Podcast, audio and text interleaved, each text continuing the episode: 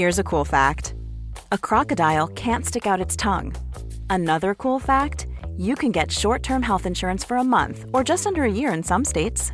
United Healthcare short term insurance plans are designed for people who are between jobs, coming off their parents' plan, or turning a side hustle into a full time gig. Underwritten by Golden Rule Insurance Company, they offer flexible, budget friendly coverage with access to a nationwide network of doctors and hospitals. Get more cool facts about United Healthcare short term plans at uh1.com. Profesor Roger Barry, Premio Nobel con el Panel Intergubernamental sobre Cambio Climático. Hola, soy Roger Barry. Estás escuchando a Coffee Break para las últimas noticias sobre ciencia y especialmente sobre climatología.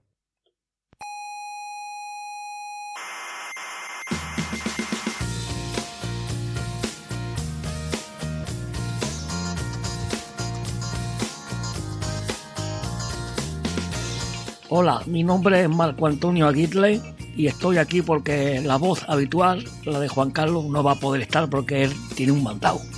Así que me toca a mí hacer la entradilla del coffee break y lo, voy a hacer con tristeza porque yo soy de la opinión de que la ciencia, con su soberbia, está destrozando España. Una gran nación que otrora fue grande y gloriosa y ahora se, se está convirtiendo en un lodazal por culpa de la ciencia y del relativismo moral y la soberbia de los pseudo intelectuales que hablan a través del buenismo radiofónico. Aquí comienza Coffee Break, la tertulia semanal de la actualidad científica.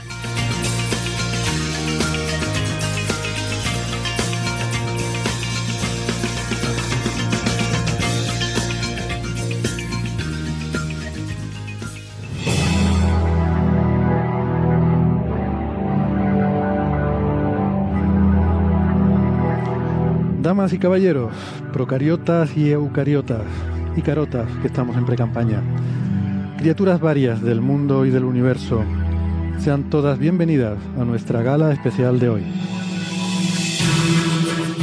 Desde el Salón de Actos del Museo de la Ciencia y el Cosmos de Tenerife, Coffee Break, Señal y Ruido presenta la gran gala de los premios Nobel 2019.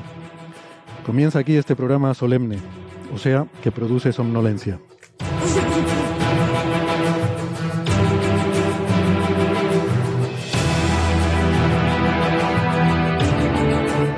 Esta semana se han fallado estrepitosamente los premios más importantes de la ciencia. El Nobel de Física, el de Química y el de Fisiología y Medicina, que es uno solo, no son dos. Tres premios, nueve premiados y otro año más que nos quedamos sin nada, ni una miserable pedrea. En fin, además de los Nobel, en este episodio trataremos otros temas. Hablaremos sobre el uso del aprendizaje automático para estudiar la expansión del universo y de un curioso experimento que nos revela algunos de esos aspectos un poco extraños de la física cuántica. El efecto Aharonov-Bohm o cómo romper la invariancia de Gauge en el electromagnetismo.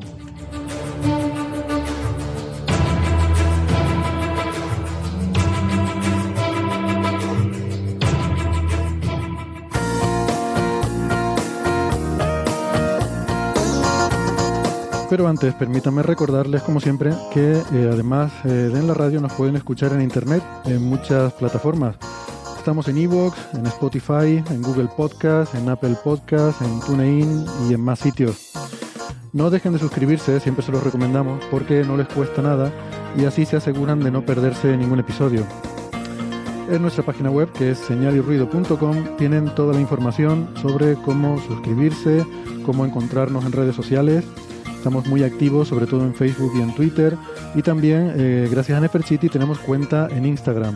Y en Facebook está el Club de Fans, eh, que también les recomendamos que no se lo pierdan si les interesa seguir teniendo conversaciones sobre ciencia con eh, otros oyentes, cientófilos y con miembros del equipo. Em, toda la información, repito, la tienen en nuestra página web que es señalirruido.com.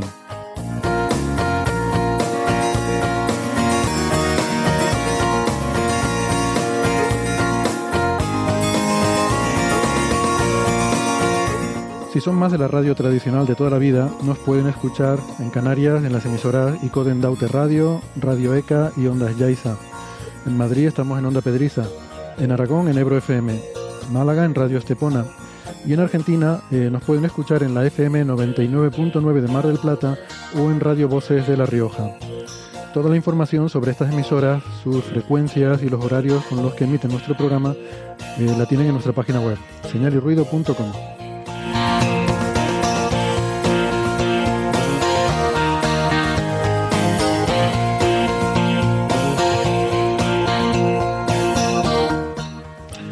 Y hoy, para acompañarme en esta tertulia, tengo la pantalla llena de gente, todos elegantemente engalanados para la ocasión. Tenemos a Sara Robisco. Hola, Sara. Hola. Con su micrófono cerrado, que la he vuelto a sorprender. Eh, también tenemos a Bea Ruiz. Hola, Bea, ¿qué tal? Hola, buenas tardes. Francis Villatoro. Francis, ¿qué tal? Pues muy bien, aquí estamos. Por cierto, el Roger Baris que has mencionado en la entradilla eh, falleció en 2018, como lo sabes, ¿no? No lo sabía, ¿qué me dices? ¿Sí? Sí, lo he buscado en la Wikipedia. Me sonaba a mí que había fallecido y falleció. Vaya, vaya, no, no. Pues, bueno, qué disgusto me acabas de dar. Histórico. ¿Eh? Tenemos un documento histórico. Sí, pues mira, no, la verdad es que no lo sabía. Me acabo de llevar un disgusto porque, claro, lo, lo conocí personalmente, estuvo aquí en Tenerife de visita. Eh, le estuve acompañando a él y a su esposa en fin, a, a, conocer un poco la isla. Pues bueno, pues qué pena. Pues, bueno, le dedicaré lo poco que pueda hacer bien en este programa, se lo, se lo dedicaré a, al profesor Barry. Ignacio Crespo, hola Ignacio. Hola, ¿qué tal? Yo no traigo noticias sobre la muerte de nadie por ahora. bien. Hombre, siendo el médico del equipo, eh, está bien que traigas una visión más positiva. Eh, Ignacio, este, Ignacio no, Alberto Aparici. Hola Alberto. Hola, hola, ¿qué tal? Muy bien. Vamos con los twitters. El de Sara, arroba SaraRC83. El de Bea, arroba CMBARG. El de Francis, arroba Emulenews. El de Ignacio, arroba S de Stendhal, con una H intercalada entre la A y la L. Y el de Alberto, arroba Ciencia Brújula.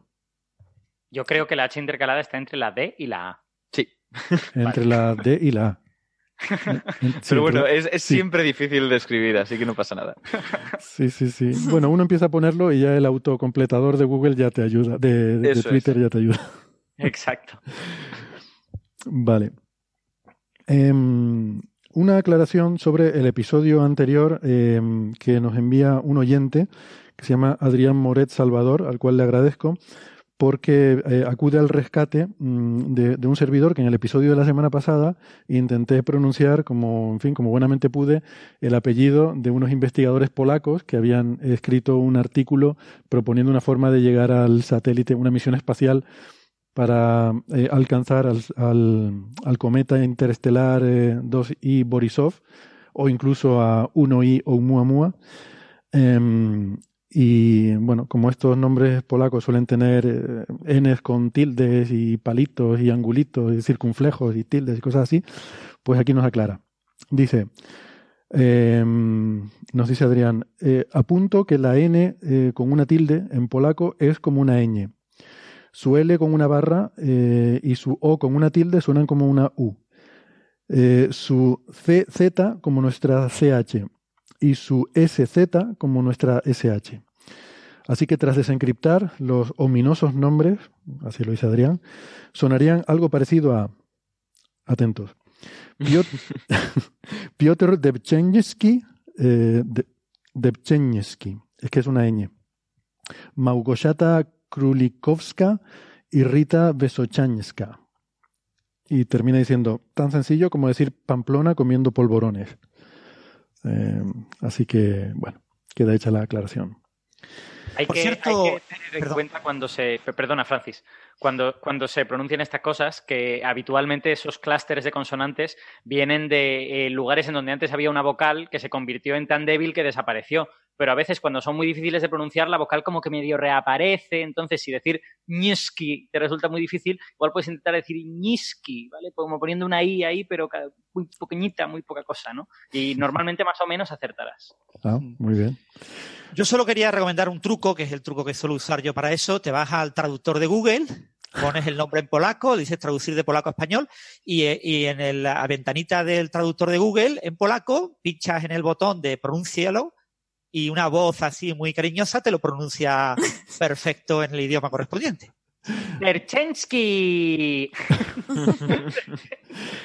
es verdad que la voz de Google está como muy motivada. Yo no sé qué se Está a tratamiento de algo, estoy convencido.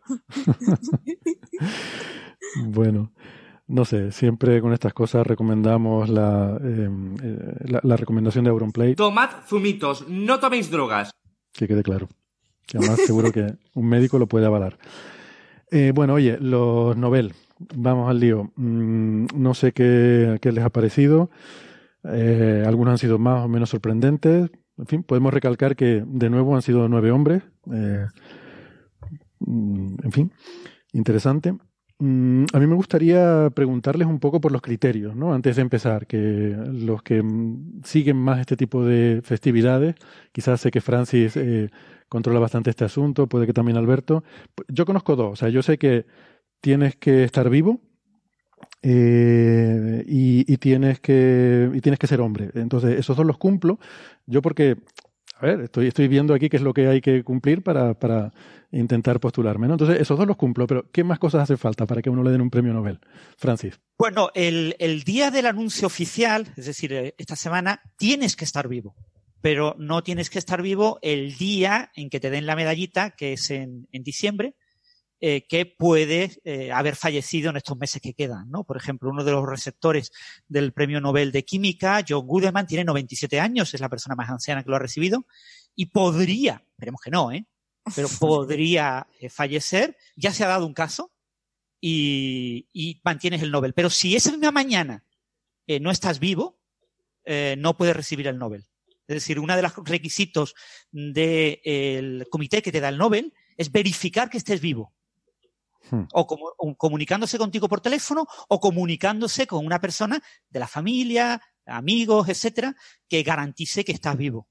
Francis, pero creo recordar que hace, no sé si tres o cuatro años, sucedió con el Nobel de Medicina que la persona había muerto como dos días antes, pero el comité no lo sabía o algo por el estilo. Hmm. Eso o bien no hicieron bien la verificación o bien a lo mejor introdujeron esa norma después de esto. Eso creo que ocurrió en 2015 o 2016, no estoy seguro, no, recuerdo cuándo, pero recuerdo que estaba, había fallecido ya, pero había fallecido durante el fin de semana y a lo mejor no se había hecho público o algo por el estilo. Había algo de este estilo ahí. En principio, ellos oficialmente, eso está en los estatutos, deben de comunicarse con una persona. Lo mismo se comunicaron con una persona que era de la universidad o así, y les dijo que sí que estaba vivo. Y que no lo sabía, sí, puede ser. Y, entonces dijo, sí, sí, está vivo, porque el otro día lo vi.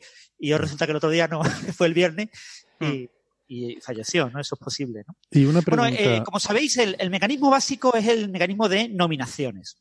Entonces hay, hay como dos puntos clave. Un punto que es eh, nominaciones acumuladas y otro punto es exceso, o sea, un gran número, un gran pico de nominaciones recientes. Entonces, una persona como Peebles eh, no, ha, no ha sido noticia en los últimos años, pero ha estado recibiendo nominaciones durante mucho tiempo.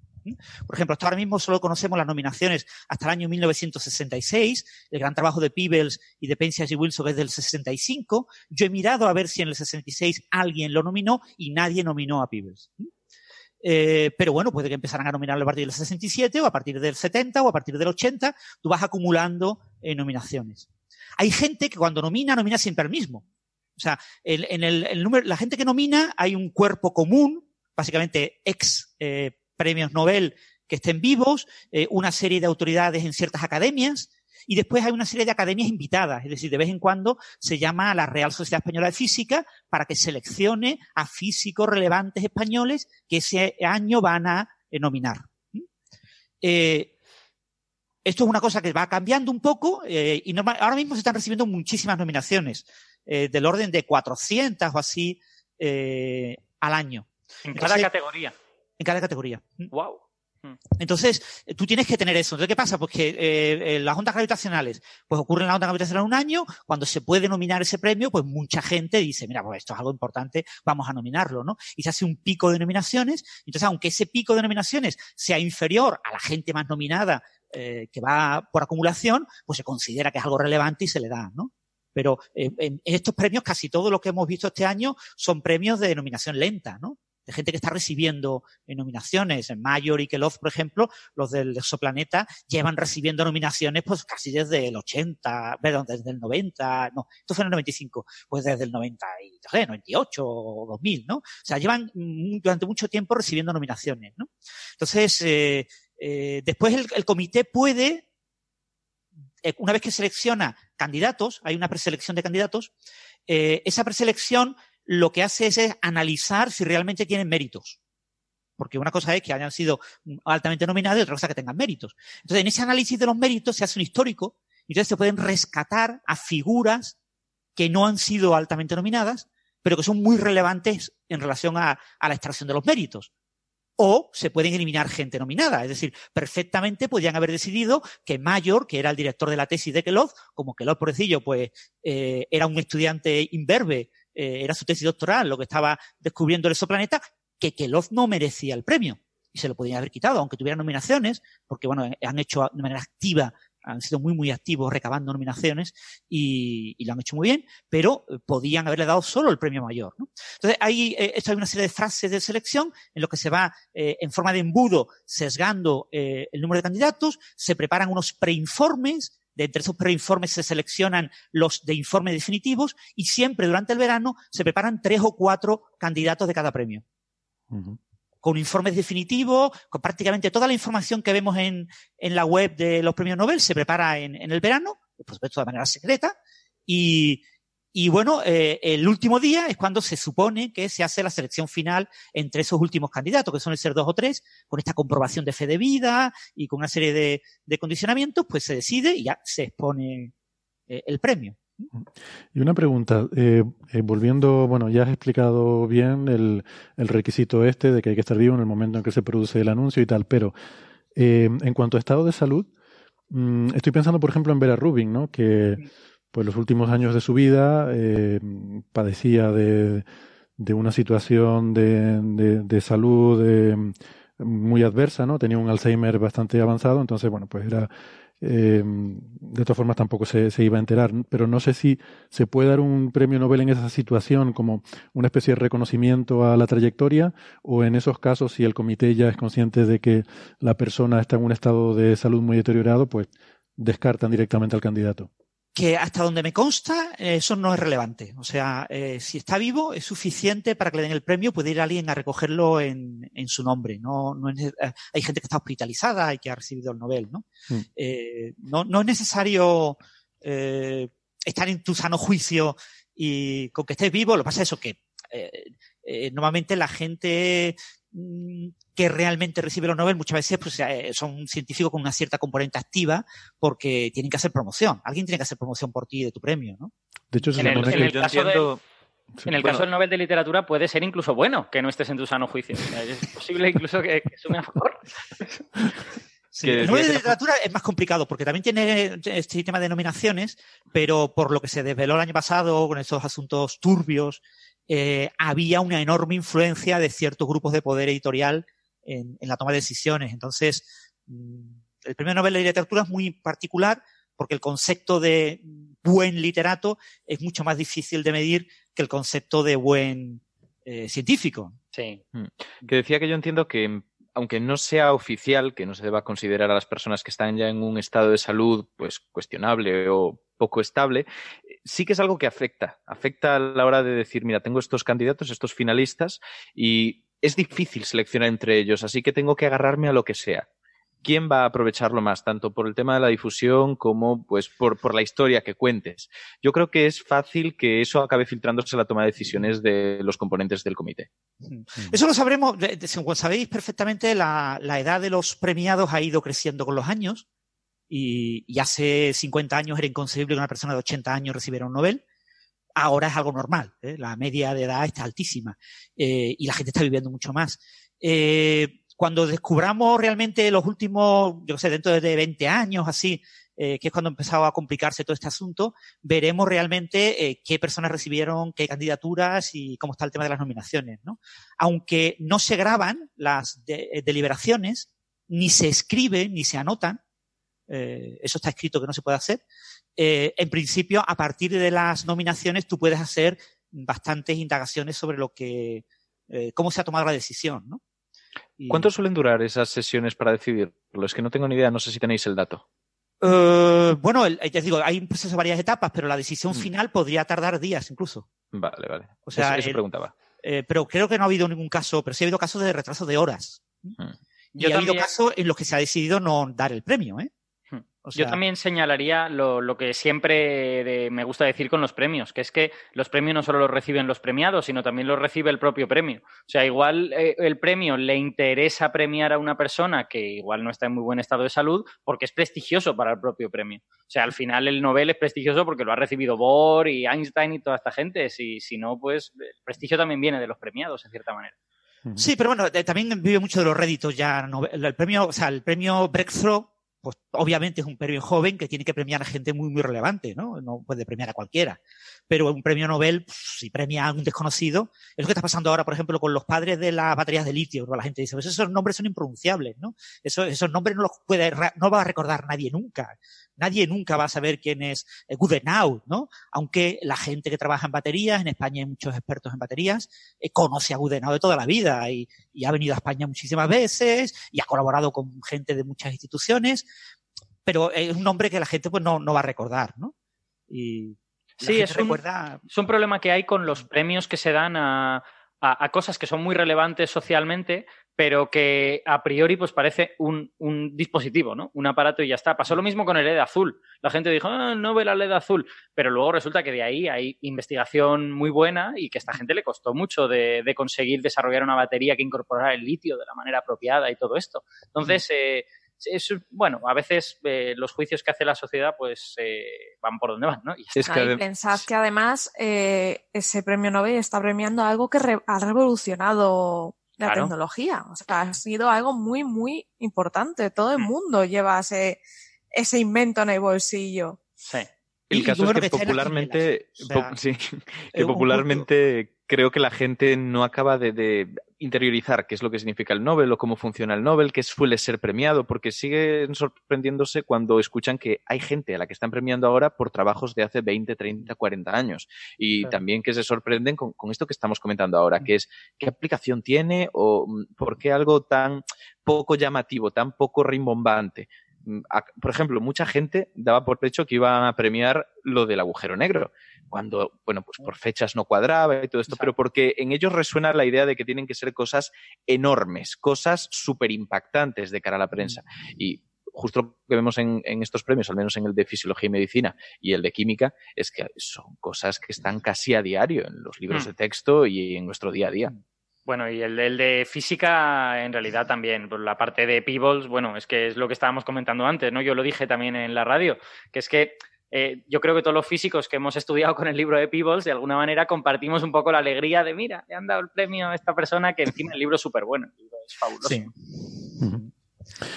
Bueno, pues si quieren. Pues nada, Héctor, Héctor, que te daremos un Nobel algún día, eh, te lo dará la academia. no, no, yo estoy aquí tomando nota a ver qué es lo que, qué es lo que hay que hacer. Por lo pronto ya me he quedado con más de 80 años. Me voy apuntando.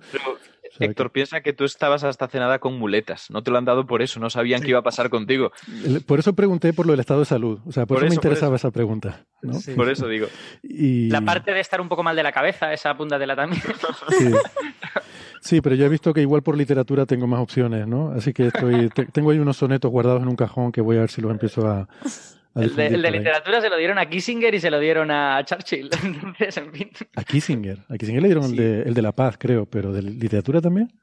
Ay, me equivoco, sí, sí, es verdad, igual me ah. equivoco. Lo que pasa es que de Kissinger es muy famoso un libro que escribió que se llama La diplomacia y que es muy, muy grande y la, la gente dice que es también muy duro de leer.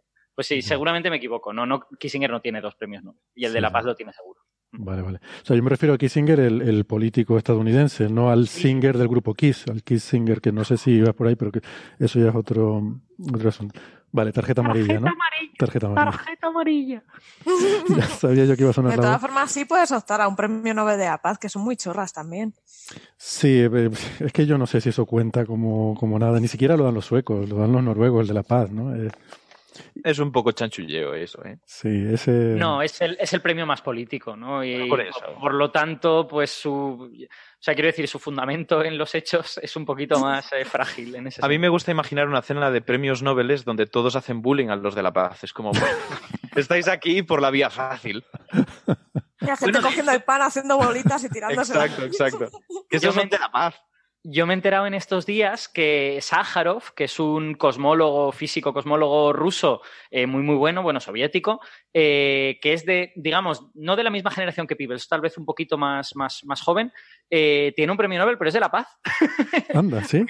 porque, fue, un activista anti, antisoviético en su momento. Entonces yo vi, ah, bueno, por lo menos Sájarov tiene el Nobel, y luego vi, tiene un Nobel, pero no es un Nobel de verdad.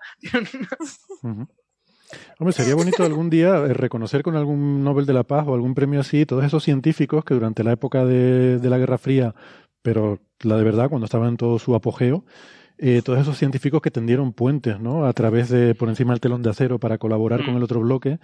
y, que hubo mucha gente, eh, bueno, de eso habla mucho Sagan, ¿no? Como una de las grandes ventajas de la ciencia eh, además de lo que aprendemos y además la tecnología que desarrolla, son la, la forma en la que aprendemos a, a, colaborar entre diferentes países, incluso entre potencias enemigas. ¿no? Eso es algo donde la ciencia suele ser pionera con respecto al resto de la sociedad. Y oye, son habilidades, yo lo comentaba cuando esto del agujero negro, ¿no? el, el telescopio de horizonte de sucesos, que es una colaboración que realmente ha cogido toda la Tierra entera como un planeta. O sea, la alegoría que eso lleva usar todo el, todo el planeta como un instrumento para hacer ciencia, eh, me parece una alegoría preciosa y que eso no se ha explotado suficiente. y ese tipo de ese tipo de cosas, ese tipo de colaboraciones en las que gente es que no es trivial, o sea que tú pongas gente em, de yo qué sé de, de, de, Japón, de China, de Estados Unidos, de Rusia a trabajar juntos con, con un background cultural tan diferente, eso es complicado. Y, y, en ciencia, pues hay una cierta experiencia en cómo hacer ese tipo de cosas que igual serían extrapolables a, otros ámbitos de, la sociedad, ¿no? Bueno, mm, pues. Por cierto, Alberto, ¿has dicho algo así como que Saharov era más joven que Peebles? Eh, pues yo creía que lo era, no, no lo es. 14 años más viejo. Lo has estado buscando en la Wikipedia, ¿eh, Francis? Es del 21, nació, murió en el 89. Saharov es. Eh, es que hay varios Saharov, entonces el Saharov del premio Nobel, Andrei Saharov, es una persona ya Ostras, pues entonces estaba totalmente equivocado. Yo pensaba que Sájarov había sido estudiante de Zeldovich. Por eso, por eso pensaba que era más joven y que igual había muerto joven, pero no, no, ya veo que no, son, bueno, mm. incluso un poco mayor. Vale, vale. Aparentaría más joven, pues ya sabes que el frío de, la estepa siberiana conserva. No, no que va, es em, solo error mío y ya está, no, no tiene nada más. Bueno, estoy intentando echarte ahí un capote, pero nada, no hay forma. Eh, yo tenía otra de todas formas, Sájarov era más joven que, que Seldovich, ¿eh? Seldovich nació en el 14. Vale. Yo tenía otra pregunta sobre esto de los criterios, pero creo que la voy a deferir hasta cuando hablemos de los premios de física, porque creo que ahí puesta en contexto igual tiene más sentido. Así que si les parece, vamos a ir yendo ya a cada uno de los premios. Empezamos por el primero que se concedió, que fue el de Fisiología y Medicina, que como decía antes, sí, es uno, no son dos premios, es uno como Ortega y Gasset, eh, o como Benny Hill, es uno. Em, como Ramón y Cajal. Como Ramón y Cajal. Eh, fisiología y medicina es una categoría bastante amplia, ¿no? Que, que, abarca, hemos visto a lo largo de los años, desde cosas muy fundamentales hasta incluso aplicaciones tecnológicas, eh, o sea, no solo desarrollos en, en ciencias eh, biomédicas. O sea que mm, es quizás de los premios el, el, que es de más amplio espectro, ¿no? Como los antibióticos. Y mm, eh, bueno, no sé si he visto una conversación en Twitter entre Ignacio y Francis eh, en el que discutían eh, este, este premio que parece que ha sido bastante sorprendente, ¿no? Ignacio, por ejemplo, ¿quieres comentarlo? A, mí me, yo no me lo esperaba. Eso es lo que podemos decir así como base. No, yo, tampoco me lo esperaba, pero como ya nunca me lo dan, pues ya, claro. total, claro. A, alguien le tenía que caer. Lo que pasa es que cuando uno escucha este, bueno, pues a los ganadores y, empieza a pensar y conoce lo que han hecho, porque evidentemente es algo muy conocido en el mundo de la fisiología, de la medicina, de la biología, de todas las ciencias de la vida, eh, se da cuenta de que es un premio tremendamente merecido. Lo que pasa es que es eso, es un poco extraño, no estaba en, en boga, no era lo que esperabas que ocurriera, la gente no lo comentaba, tenían el punto de mira a otras personas. Sin embargo, lo que nos encontramos es que están premiando a tres personas que han contribuido de forma trascendental para entender cómo nuestras células consiguen vivir a pesar de que los niveles de oxígeno no son siempre los mismos. Y eso es una cosa que es bastante importante porque pensemos que precisamente la célula surge, en cierto modo, para poderse independizar del medio, para poder tener una serie de eh, actividad interna bioquímica sin depender de que le llegaran en un momento determinado los nutrientes que necesita o las moléculas que precisa, de tal modo que hace una cámara, una especie de cápsula de, de pequeña habitación fantástica donde tiene todo lo que necesita y va intercambiando con el medio esas cosas que necesita o que le sobran para mantenerse estable cuando estamos hablando del oxígeno, el oxígeno es necesario para muchos procesos, o sea, para la respiración celular, por ejemplo, sin ir más lejos, y eso significa que tenemos también que mantenerlo estable. Si tenemos demasiado oxígeno, puede ser un problema, y si tenemos demasiado poco, bueno, pues todos nos hacemos una idea intuitivamente de lo que puede ocurrir. Así que esto, este proceso que ha sido premiado, es, bueno, este conjunto de trabajos que han sido premiados están en la línea de entender este proceso. Y como veis, es absolutamente fundamental. Sin él no se podría entender la biología y además tiene una serie de connotaciones que ya iremos mirando y que son también muy interesantes, que llegan a esa parte aplicada que en cierto modo pues siempre interesa que haya en este tipo de premios. Mm. O sea, esto es como una especie de reserva que tiene la célula de una, caja de ahorros donde guarda oxígeno.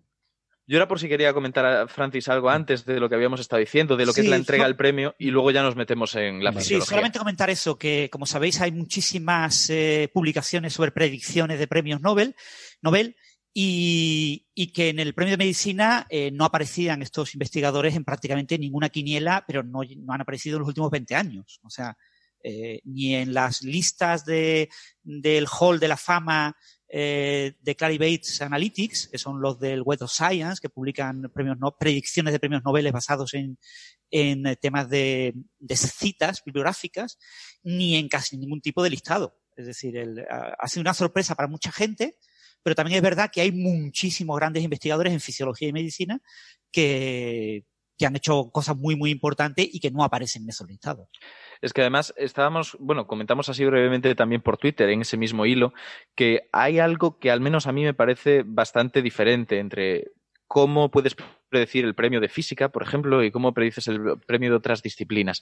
Que es que en medicina y fisiología y todas las ciencias biológicas tienes pocos marcos teóricos, por decirlo así, que engloben todas las investigaciones y todos los hilos de descubrimientos. Y eso hace que no puedas comparar muy bien lo que está haciendo un equipo con lo que está haciendo otro en cuanto a cómo de importante es de cara al futuro. Al final son muy distintos. No puedes comparar, por ejemplo, qué se está haciendo a nivel de la percepción que tienen las langostas a través de su retina y, pues, por otro lado, mm, yo que sé, una enzima que se ha encontrado en el hígado y que tiene que ver con la producción de tumores. Es, es, tremendamente distinto y aún podemos alejarnos muchísimo más. Con lo que hacer predicciones en base a eso es una locura. Casi todos podríamos tener nuestros favoritos, creer que hay un campo más importante que otro y como mucho nos podemos llevar por cosas como lo del CRISPR, que si no fuera por toda la polémica legal y que todavía hace falta que se encuentren más evidencias sobre sus posibles aplicaciones y su seguridad y todo esto, podría ser premiado. También es verdad que, aprovecho para hacer un comentario lo del CRISPR, después de lo de HGNQ del año pasado, era muy poco probable, al menos desde mi forma de ver, que este año se premiara el CRISPR en ninguna disciplina porque era claramente una prensa malísima la que podía llegar. Para quien no lo recuerde, hay algún capítulo de Coffee Break hablando de, He Jiankyu. Es este investigador chino que había estudiado en Estados Unidos, el físico, y que había editado genéticamente a dos bebés en el útero de su madre para hacerlas, en principio, resistentes al virus del SIDA cosa que parece ser que no consiguió y que ha tenido detrás toda una serie de circunstancias y eventos dignos de una novela policíaca y merece la pena que, que le echéis un ojo, la verdad, si no lo conocéis. Mm. Y, por cierto, una de las grandes barreras al premio Nobel a las CRISPR, que era la patente, el asunto de la patente se resolvió este año, pero como en mayo. Mm. Entonces, como las nominaciones acababan el 31 de enero, a 31 de enero eh, la patente, el problema de la patente todavía no estaba resuelto y el Comité Nobel no podía en ningún caso eh, premiar algo que pueda interferir con tribunales. Mm. ¿Se ha resuelto a favor de Doudna y Charpentier, si no estoy equivocado?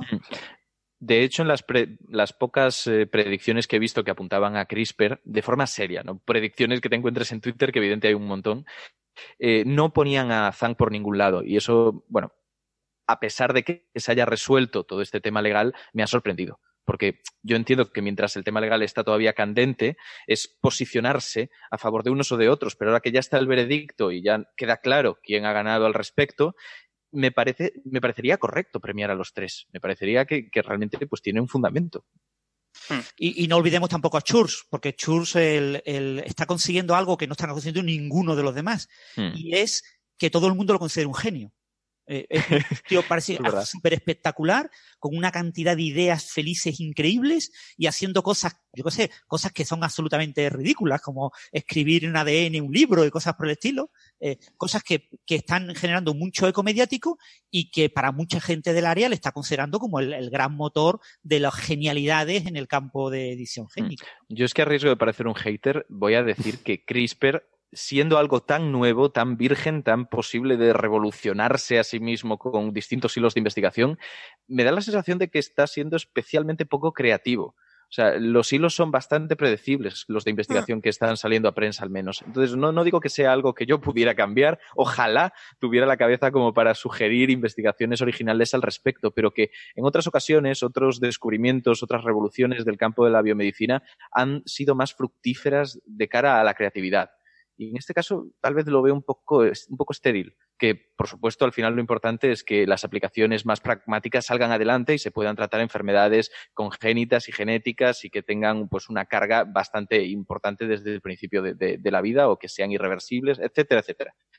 Y eso, bueno, pues mientras se consiga, perfecto. Pero me da la sensación de que se están perdiendo oportunidades muy interesantes y muy relatables, sobre todo.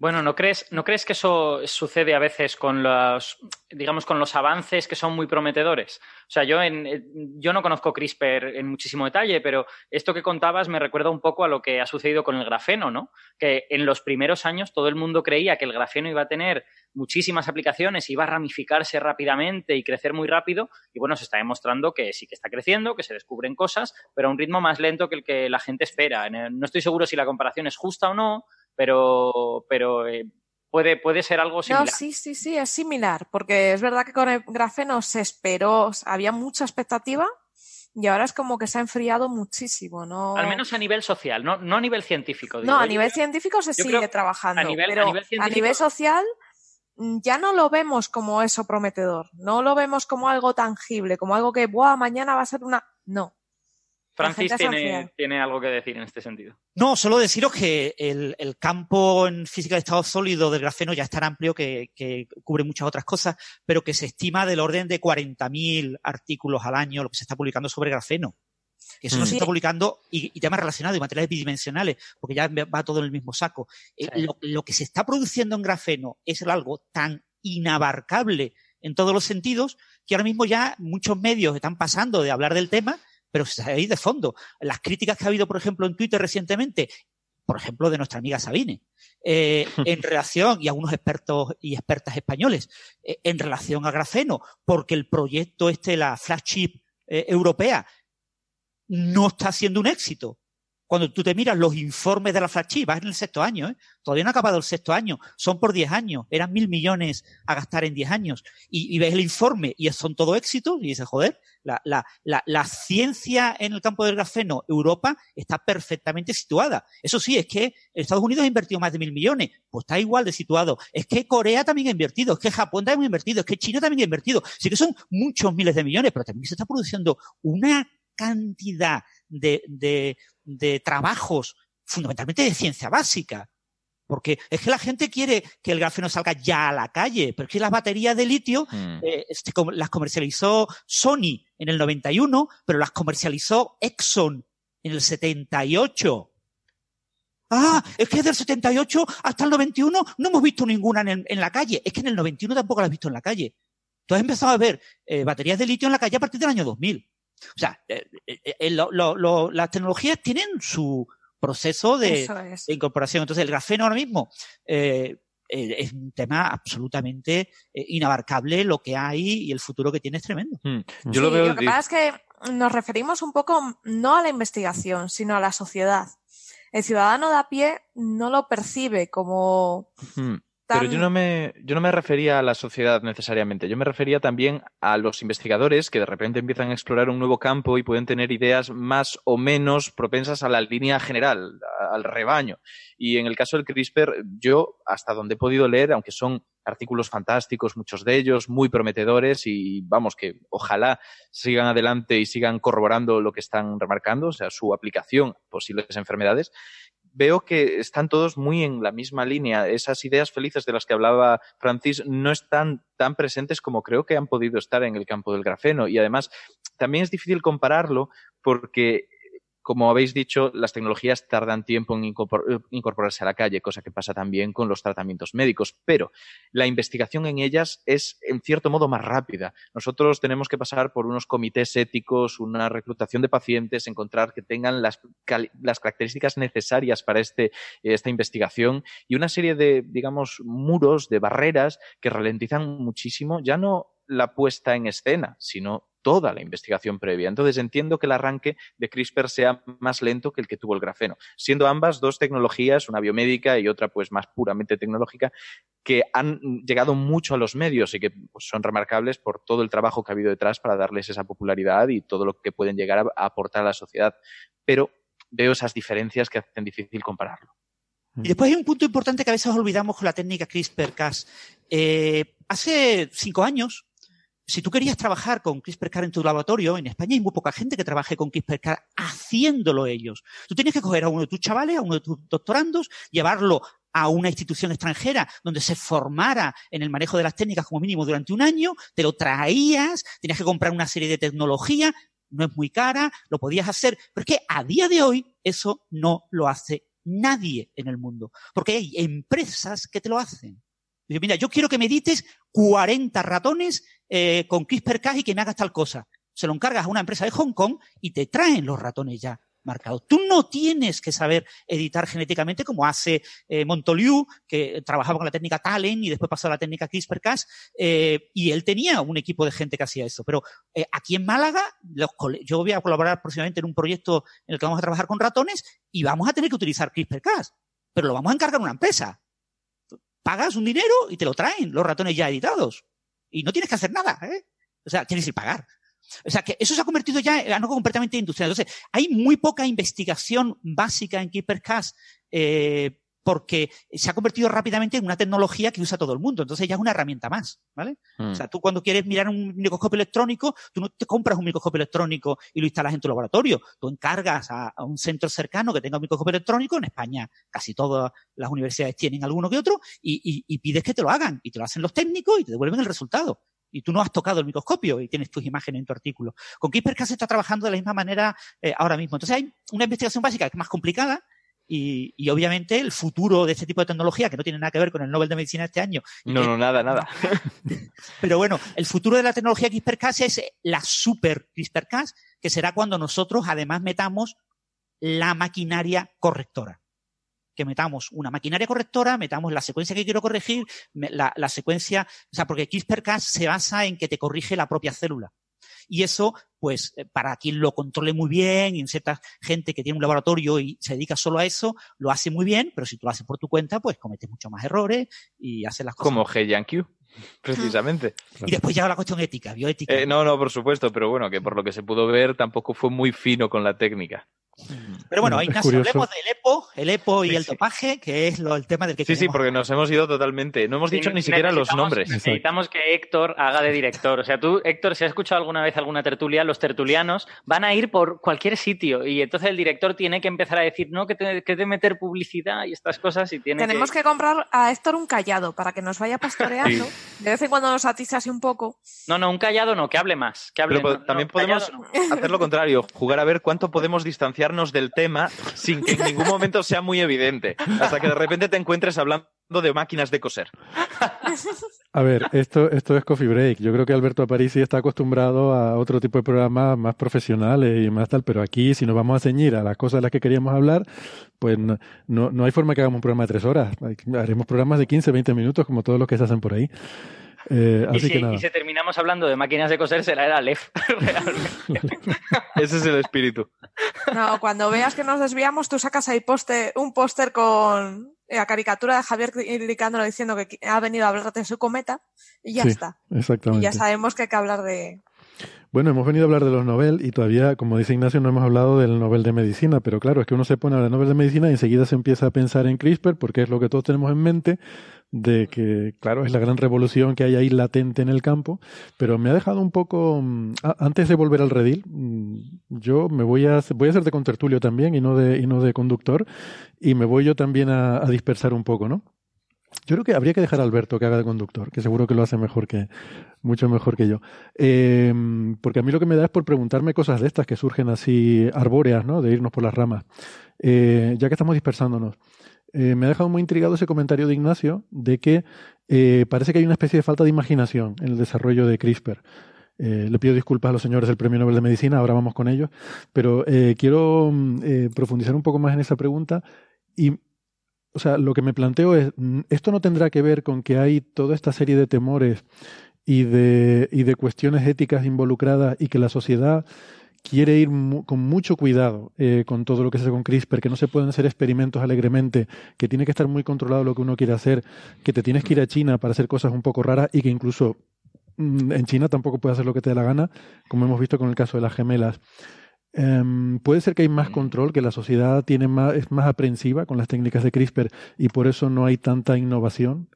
Yo creo que, que igual lo primero que tengo que hacer es dejar claro que no estoy diciendo que no tenga creatividad el campo de CRISPR, tiene. Pero es verdad que siendo un campo virgen, uno puede esperar ideas todavía más extrañas. Y no extrañas de vamos a probar a ponerle espinas a un ser humano. Eh, eso, esa no es la idea, eso es lo que tal vez sería, pues, bueno, tal vez seguro, éticamente reprobable y que podría tener más que ver con lo que estás diciendo, sino cosas de un nivel más técnico, más para la gente que está interesada en el campo y que cuando lee la metodología dice, bueno, vale, pues lo de siempre. Entonces, eh, ¿dónde está a veces esa cosilla, ese punto color que dices, debería estar en un momento pero eso voy, es que si haces la comparación, mm. por ejemplo, con el otro ejemplo que poníamos del grafeno, uno puede pensar, oye, ¿y qué pasa si ah, en medio de la estructura, esta monocapa de grafeno, metemos aquí un eh, determinado elemento con determinadas propiedades? Pues vamos a hacer unas simulaciones. Lo mismo resulta que resolvemos no sé qué problema. O sea, esa pregunta se puede plantear, pero tú no mm. puedes eh, hablar de editar genéticamente y empezar la conversación diciendo, oye, ¿qué pasa si? ¿Sabes? Quiero decir que muy raro. Pero yo creo que el tema es que no han dejado a los japos experimentar, ¿eh? Porque tú imagínate, CRISPR y japoneses. Cualquier día aparecemos con orejitas. Sí. Y Aparece Ultraman. cosas muy locas. Aparece por ahí un Pikachu. Y te puede mm, aparecer. No me importaría. Pero pero a ver, si es verdad. Cuando hablamos de edición genética, la gente se lleva las manos a la cabeza y sabemos que ha habido problemas legales por los cuales CRISPR ahora mismo es más difícil de que avance estas líneas de investigación en Europa.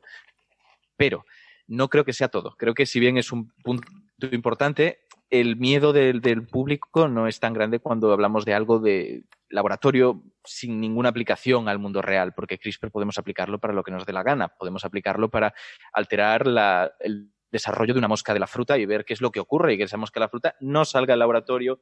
Hasta donde yo sé, una mosca de la fruta no es un ser humano que dé para una novela de, terror.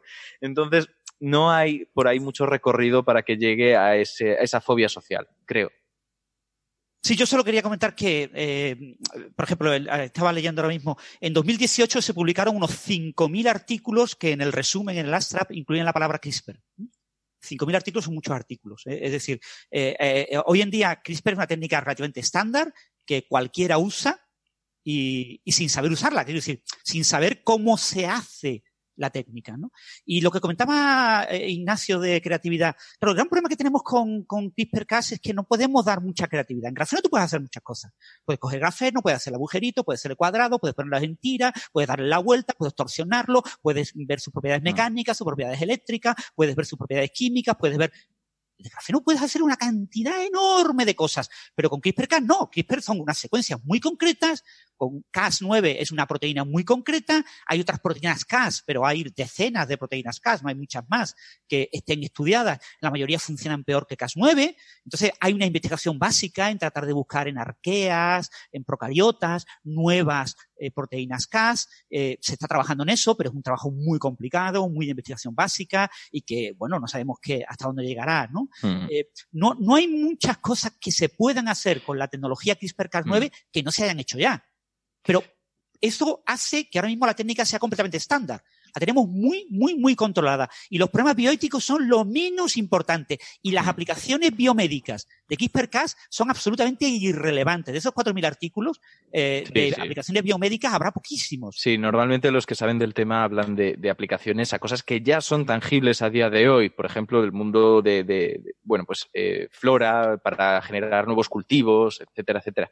Y estoy de acuerdo con lo que dices y es justo lo que iba a decir ahora, que tal vez eh, ese punto de falta de creatividad, ya no tanto en cuanto a el protocolo de utilización de CRISPR-Cas9, que es lo que comenta, sino eh, la forma de aplicarlo, la finalidad de los estudios, eso puede deberse a lo que estás diciendo, que los resultados de esos, esos, estudios más creativos, pues simplemente no son demasiado relevantes o no salen, no salen muy bien. Y podemos compararlo, de hecho, con algo que ya hemos hablado aquí alguna vez, y es que si comparamos los genomas de distintos seres vivos, algunos mucho más básicos en cuanto a que han tenido muchos menos cambios a lo largo de los últimos milenios y otros más modernos, veremos que hay zonas de su genoma que comparten pues base por base, o sea, es idéntico. Y el motivo es que las mutaciones que han ocurrido ahí simplemente no son estables, no, no tienen futuro.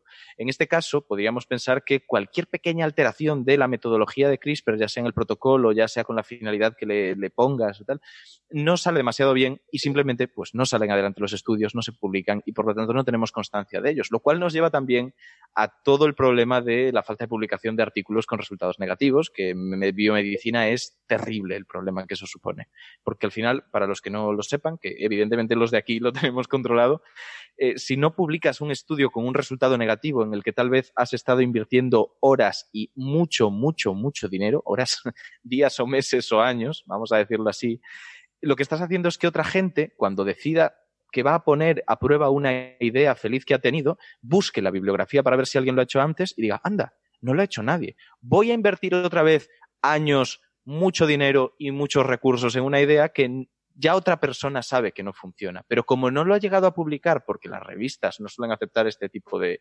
publicaciones, al final pues cae ese dinero y esos recursos en un saco roto.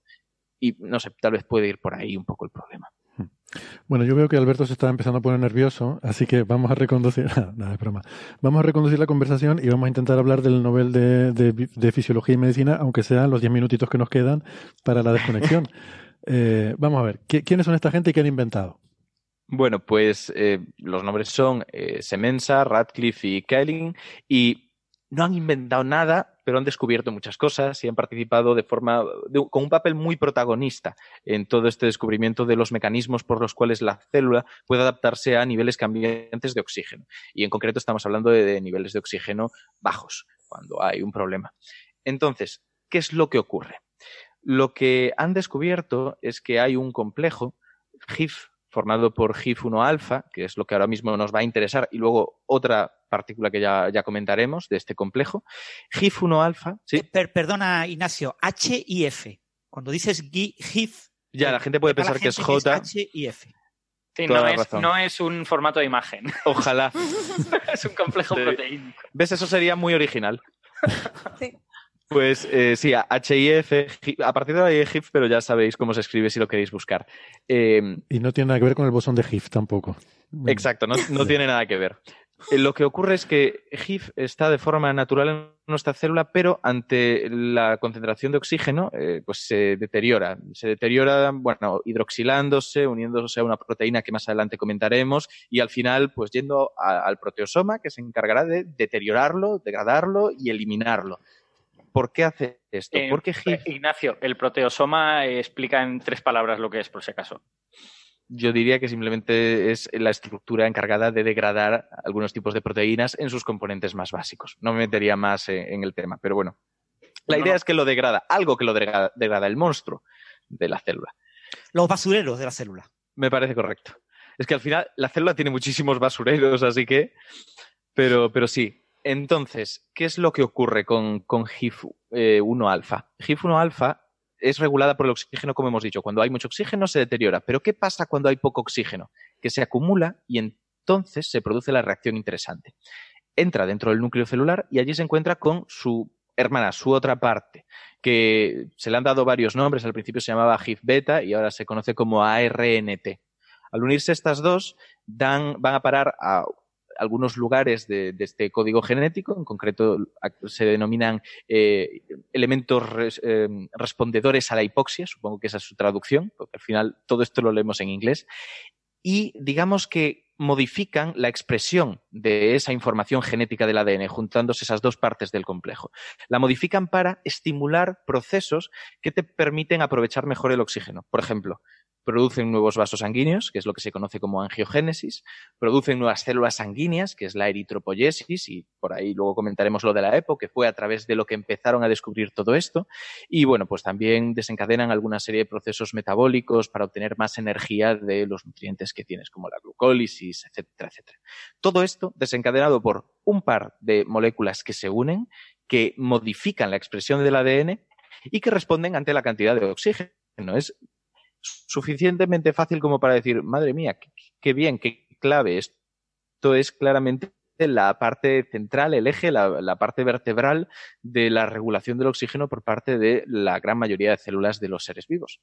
Entonces, eso está genial, es muy interesante, pero ¿cómo fueron descubriéndolo?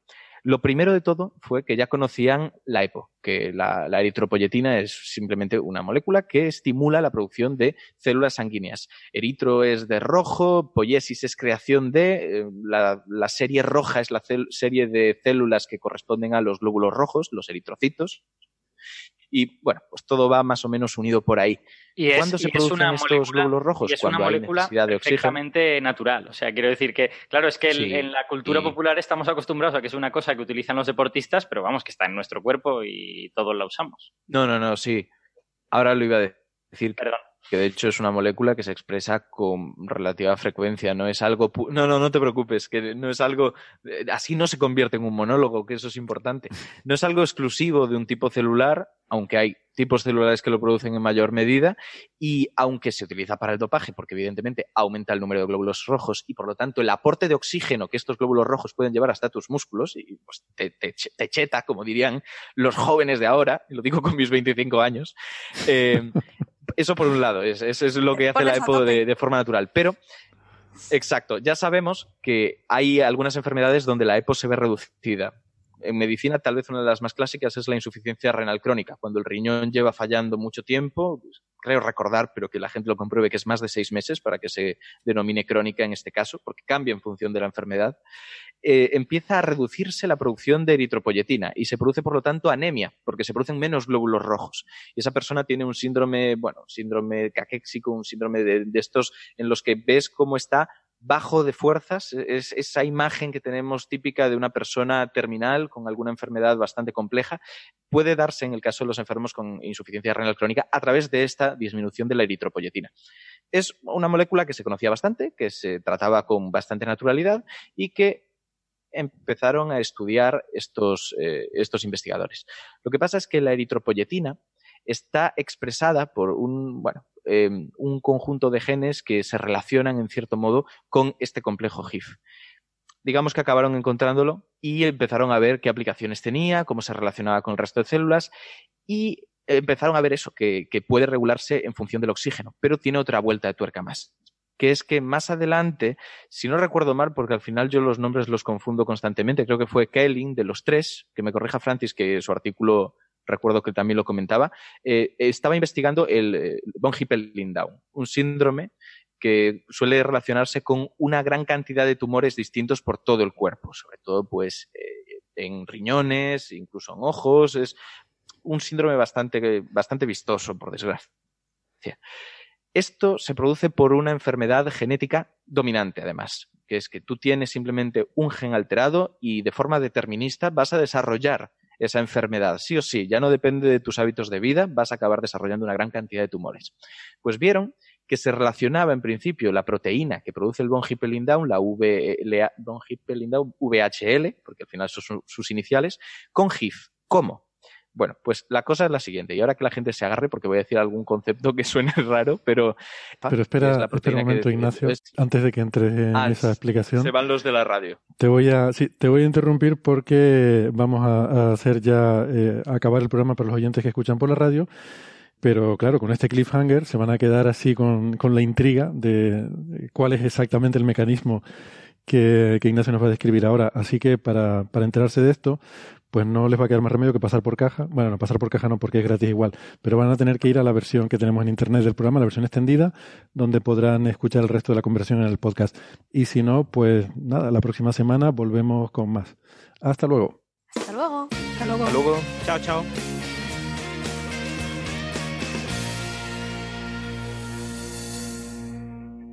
Bueno, gracias por seguir con nosotros. Eh, retomamos la conversación. Y eh, eh, Ignacio, perdona que te he interrumpido. Sí, bueno, comentábamos que aunque empezaron con la eritropoyetina y con el efecto que tenía esta EPO en, las células y en el cuerpo, lo dejaron para centrarse en este otro complejo, en el complejo de HIF, HFI, HIF. Yo siempre cambio las letras. Tengo ahí un problema con las siglas y lo que comentábamos es que el proceso por el cual eh, se regula este HIF en presencia de oxígeno para desaparecer, hemos comentado esta otra proteína, la VLHL, la, del von Hippel-Lindau, que se combina con ella. ¿Pero cómo? Tenemos en primer lugar nuestra parte del complejo de HIF-1-alfa.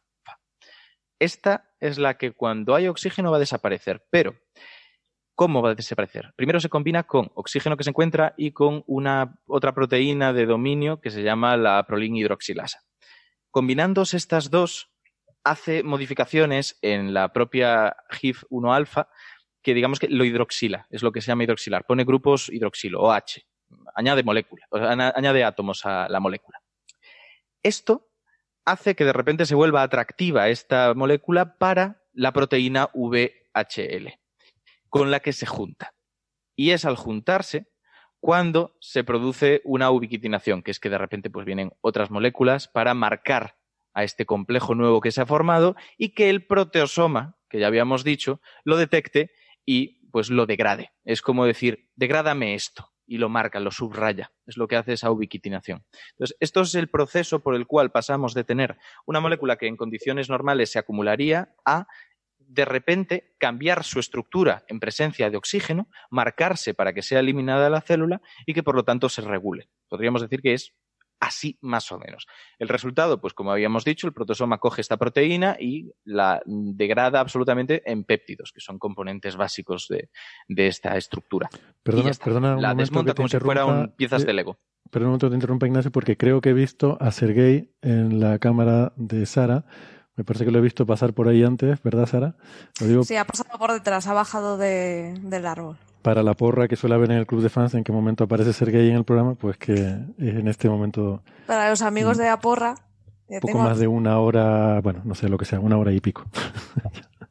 la aparición de Sergei. Lo siento, Ignacio. Continúa, por favor. No, no, es, es simplemente eso. Es un mecanismo por el cual puede regularse para que no siempre esté actuando HIF 1 alfa en el interior del núcleo formando el complejo con esta otra eh, parte de HIF y activando todos estos mecanismos para aumentar el flujo de sangre o de oxígeno de forma colateral a los tejidos. Para que esto no se salga de madre, no, se, no empiece a potenciarse demasiado, tenemos ese control. Ese control que, pues, muy inteligentemente está relacionado con el oxígeno, que es lo que puede haber en concentraciones tal vez extremas. Y claro, todo esto se fue estudiando más, porque von Hippel-Lindau, al tener pues, una serie de, procesos tumorales bastante notables y expresar más VHL, se empezó a estudiar si también se expresaba más o menos este complejo HIF.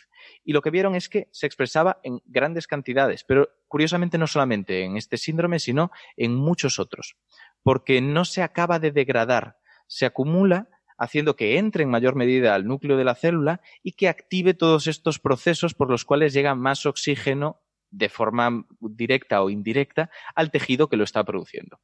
puede explicarse de dos maneras, y esto es lo interesante. Una es decir que los tumores crecen muy rápido, formando masas muy grandes a las que cuesta llevar energía, porque además están constantemente dividiéndose con lo que son muy costosos, necesitan mucho alimento. Una forma de resolverlo es producir nuevos vasos. Así que las células tumorales que, creciendo en grandes grupos, sean capaces de sobrevivir, será porque son capaces de convencer al resto del cuerpo, convencer entre comillas, para que les lleve más nutrientes. Por ejemplo, con este GIF, con esta angiogénesis, esta producción de vasos. Esa sería una forma de verlo. Sin embargo, resulta que se ha visto incluso un aumento de GIF en tumores que tienen suficiente vascularización, que no son demasiado grandes, que están teniendo nutrientes de sobra para poder seguir con su, su, vida y crecer y formarse y, bueno, pues al final malignizar incluso. Con lo que no se tiene claro si esa primera opción muy evolutiva es realmente la respuesta o simplemente es algo colateral que está ocurriendo otra serie de mutaciones o de alteraciones en las células tumorales por ahí, pues posiblemente sea una de las líneas de investigación más interesantes que haya al respecto, porque es bastante relevante de cara a poder entender cómo funciona el tumor y, por lo tanto, hackearlo para que haga o deje de hacer lo que a nosotros nos interesa, que es como ahora mismo están empezando a desarrollarse bastantes nuevos tratamientos, nuevas quimioterapias para el cáncer. Porque voy a aprovechar para comentar una cosa que puede parecer lateral, pero es importante. Y es que cuando uno dice quimioterapia, piensa siempre en el mismo conjunto de fármacos que, aunque no conozca el nombre, se imagina al paciente siendo tratado con esto eh, en un estado, en cierto modo, de crepitud y con una situación muy compleja, pero quimioterapia no significa más que, que, utilizas un químico para tratar algo y eso incluiría incluso a los antibióticos. Lo que nosotros pensamos es quimioterapia oncológica y sigue siendo un, un término súper, súper amplio que puede incluir casi cualquier cosa. La inmunoterapia de la que hablábamos puede ser considerada en cierto modo una quimioterapia, de la que hablábamos no ahora, sino en el premio Nobel del año pasado, que bueno, es también un salto temporal importante, pero nos entendemos. Como decíamos ayer. Y, por lo tanto, exacto. Por lo tanto, hackear todo esto es bastante interesante, porque podemos hacer que incluso estas células tumorales acaben suicidándose, que es lo que siempre nos interesa, sin afectar demasiado al resto, porque por lo general, si tú estás en una situación estable, donde tienes un aporte de oxígeno suficiente y no estás desarrollando una actividad muy requiriente, como puede ser pues, un maratón o algo así muy continuado, muy aeróbico, no va a haber problema. No vas a crear suficiente GIF como para que eso sea un marcador en las células que están en correcto funcionamiento. Atacará a las que están expresándolo en mayor cantidad que posiblemente sean tumorales. Entonces, por ahí puede haber cosas interesantes. Yo, yo, quiero hacerle una pregunta a Ignacio, no sé, no sé si lo sabrás, pero yo es que me, la verdad es que no he tenido tiempo en toda esta semana y no lo he podido buscar.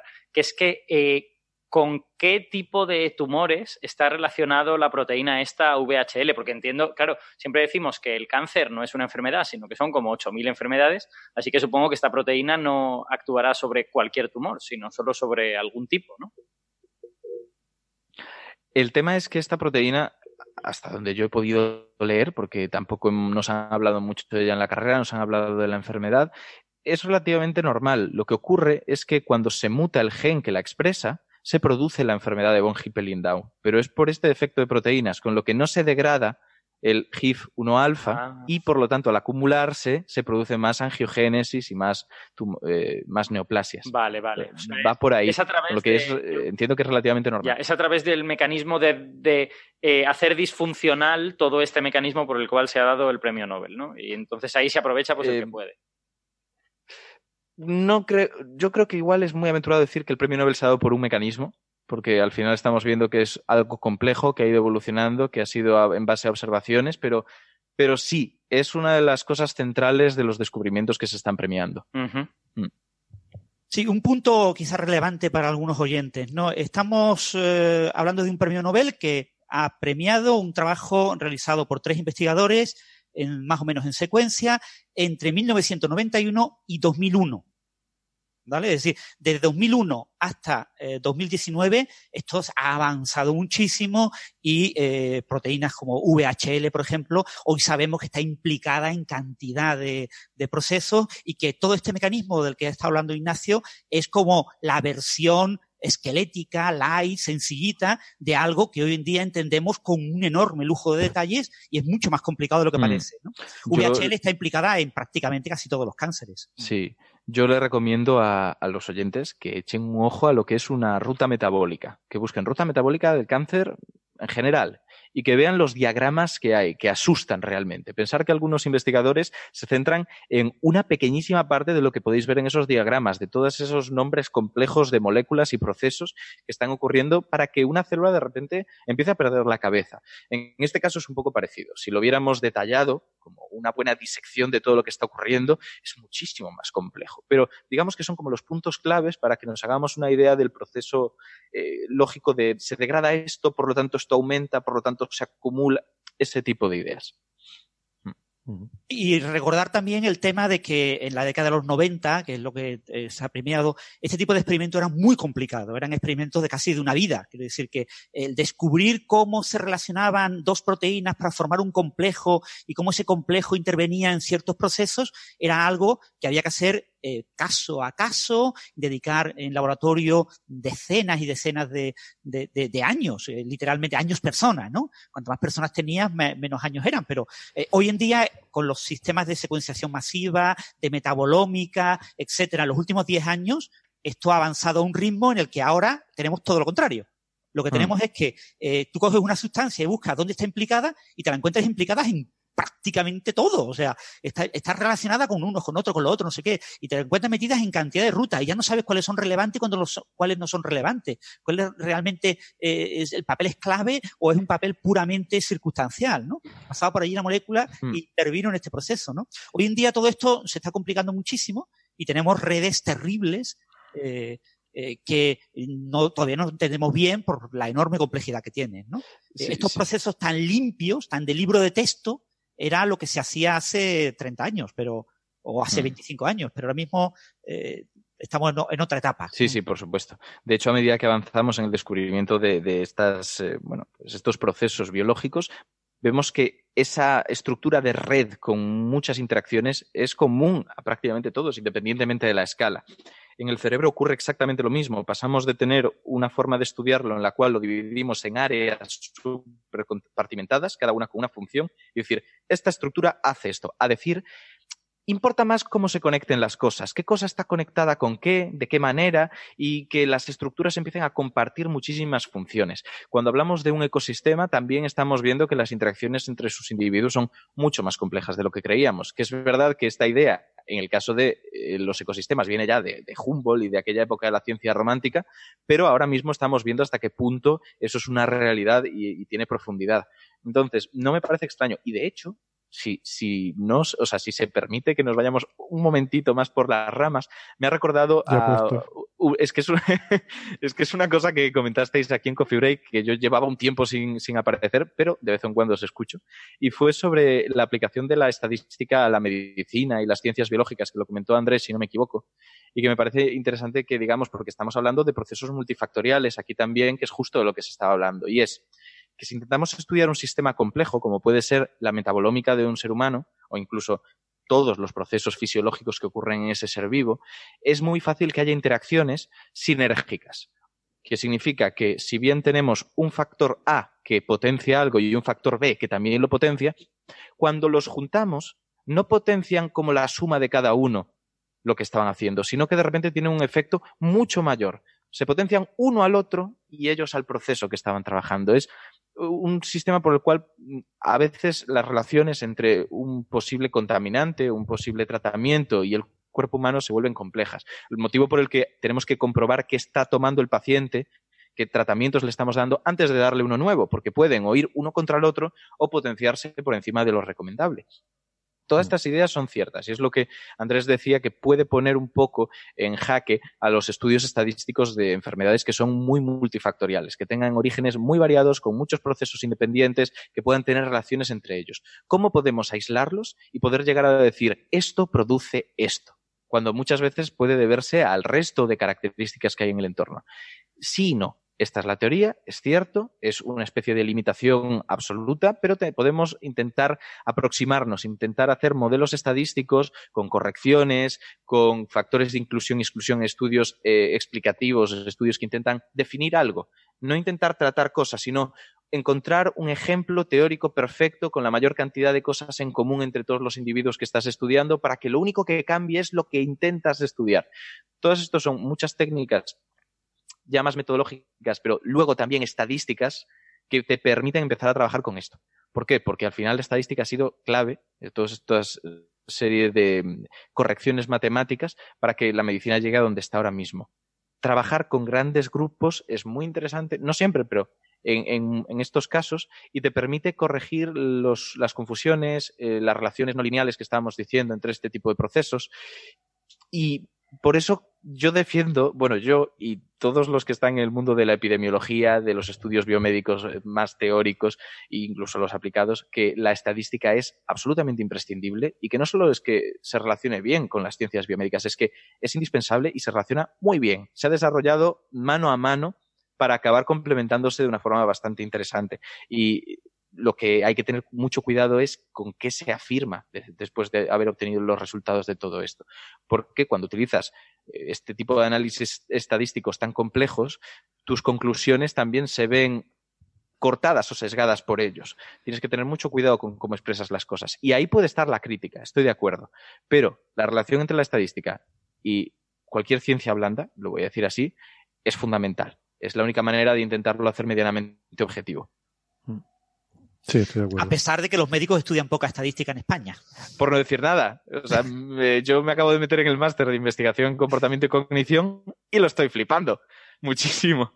Pero me está encantando, así que. Pero luego mucho del trabajo de las tesis doctorales en medicina suele tener que ver con, hacer estudios estadísticos, ¿no? Y muchas veces se contrata estadísticos, pero que esa es la parte mala. Pero bueno, sí que los epidemiólogos dan más estadística durante la residencia, eh, tienen la obligación de hecho de hacer un máster durante la propia residencia, creo que está pagado por el Estado, es un poco un apaño. Hmm. Y al final vas a tener que meter estadística en algún momento, a no ser que intentes hacer un trabajo que sea muy, muy evidente. Por ejemplo, he encontrado un nuevo órgano. De repente abres a una persona en canal y encuentras un órgano que no habías visto nunca que tiene una función maravillosamente definida. Y dices, bueno, pues lo voy a redactar y no me hace falta estadística para decir esto existe. Lo que pasa es que eso es muy raro y evidentemente no ocurre con órganos. Ocurre, por ejemplo, con procesos fisiológicos, como decir, con este estímulo las neuronas se comportan de esta manera. Sabes que al menos en esa persona se comportan así. No necesitas más que esa persona y muchas observaciones de ese mismo fenómeno en esa persona. Entonces, la estadística depende que dentro del campo de, de las ciencias biomédicas se utiliza de una manera o de otra. Pero vamos, al final va a ser crucial. Bueno, si les parece, vamos a ir acelerando un poco el paso porque yo, yo he quedado para cenar y, tengo que volver a, casa a dormir y esas cosas. Em, pero no sé si quieren hacer algún comentario por ir eh, concluyendo con este, este premio Nobel. Eh, inesperado, sorprendente, sorpresión en las gaunas, eh, pero merecido, por lo que entiendo, ¿no? Como mucho, lo único que, diría así para rematar es que a mí, personalmente, como médico, me alegra mucho que haya sido para algo tan fisiológico. Porque al final vemos medicina y fisiología, y como decías al principio, se ha dado a muchísimas cosas. Eh, el premio Nobel de Medicina y Fisiología se ha dado incluso a etología, que es comportamiento animal ya no tiene nada directamente que ver con personas, sino pues, con cómo se comportan los animales, que puede tener implicaciones para el estudio de la neuropsicología, etcétera, etcétera. Porque como todo el mundo sabe, los seres humanos no son animales. Entiéndeme. No va a haber ningún etólogo que diga, soy etólogo y estudio el comportamiento humano en la sociedad de forma normal. No, normalmente eso ya lo van a hacer gente de las neurociencias o la psicología. ¿Los, sociólogos son etólogos les preguntaremos, pero, pero sí que se establece esa diferencia. Cuando hablamos de etología suele ser el comportamiento de otras seres, seres vivos. Que sí, que sí, hombre, sí, lo hacía por trolear. Ya, ya, nunca, he oído, nunca he oído decir, ¿hay, algún médico o veterinario en la sala? Bueno, no sé, yo, yo por mi parte, lo, yo, el premio de medicina siempre es el que me, me, pilla más a contrapié porque es el campo que menos, del que menos idea tengo. Este premio me parece guay. Yo creo que es un, o sea, es un premio muy básico, que son los que a mí me suelen gustar más, pero que tiene ramificaciones aplicadas eh, relativamente directas, ¿no? Y yo creo que lo hace como un candidato súper bueno para, dar un Nobel. Porque, claro, porque es que lo tienes todo. O sea, todos, al menos yo tengo este sesgo, que a lo mejor es, es, equivocado, de que los descubrimientos básicos son los que son profundos, son los que llegan lejos, pero sin embargo a todos nos gustan que las, que las haya aplicaciones, ¿no? Que, esto revierta en cosas. Y este premio es que tiene, tiene ambas facetas, mientras que en otras cosas pues no está tan clara. La, faceta de la aplicación puede no estar clara, o a lo mejor a nivel básico no te parece tan, tan, tan mm. profundo el descubrimiento. Estoy de acuerdo, pero es verdad que la parte de la aplicación aunque ya hay aplicaciones, es más una promesa todavía que otra cosa. No es como el del año pasado, que hablábamos de la inmunoterapia contra el cáncer, donde ya está mucho más cocido todo eso. Y la parte básica no era tan, tan, tan relevante porque, bueno, pues era más o menos extrapolable desde lo que conocíamos, había que encontrar los mecanismos, pero se sospechaba. En este caso sí que creo que la parte básica es preciosa, es una cosa que es para quitarse el sombrero, es la que a mí me gusta.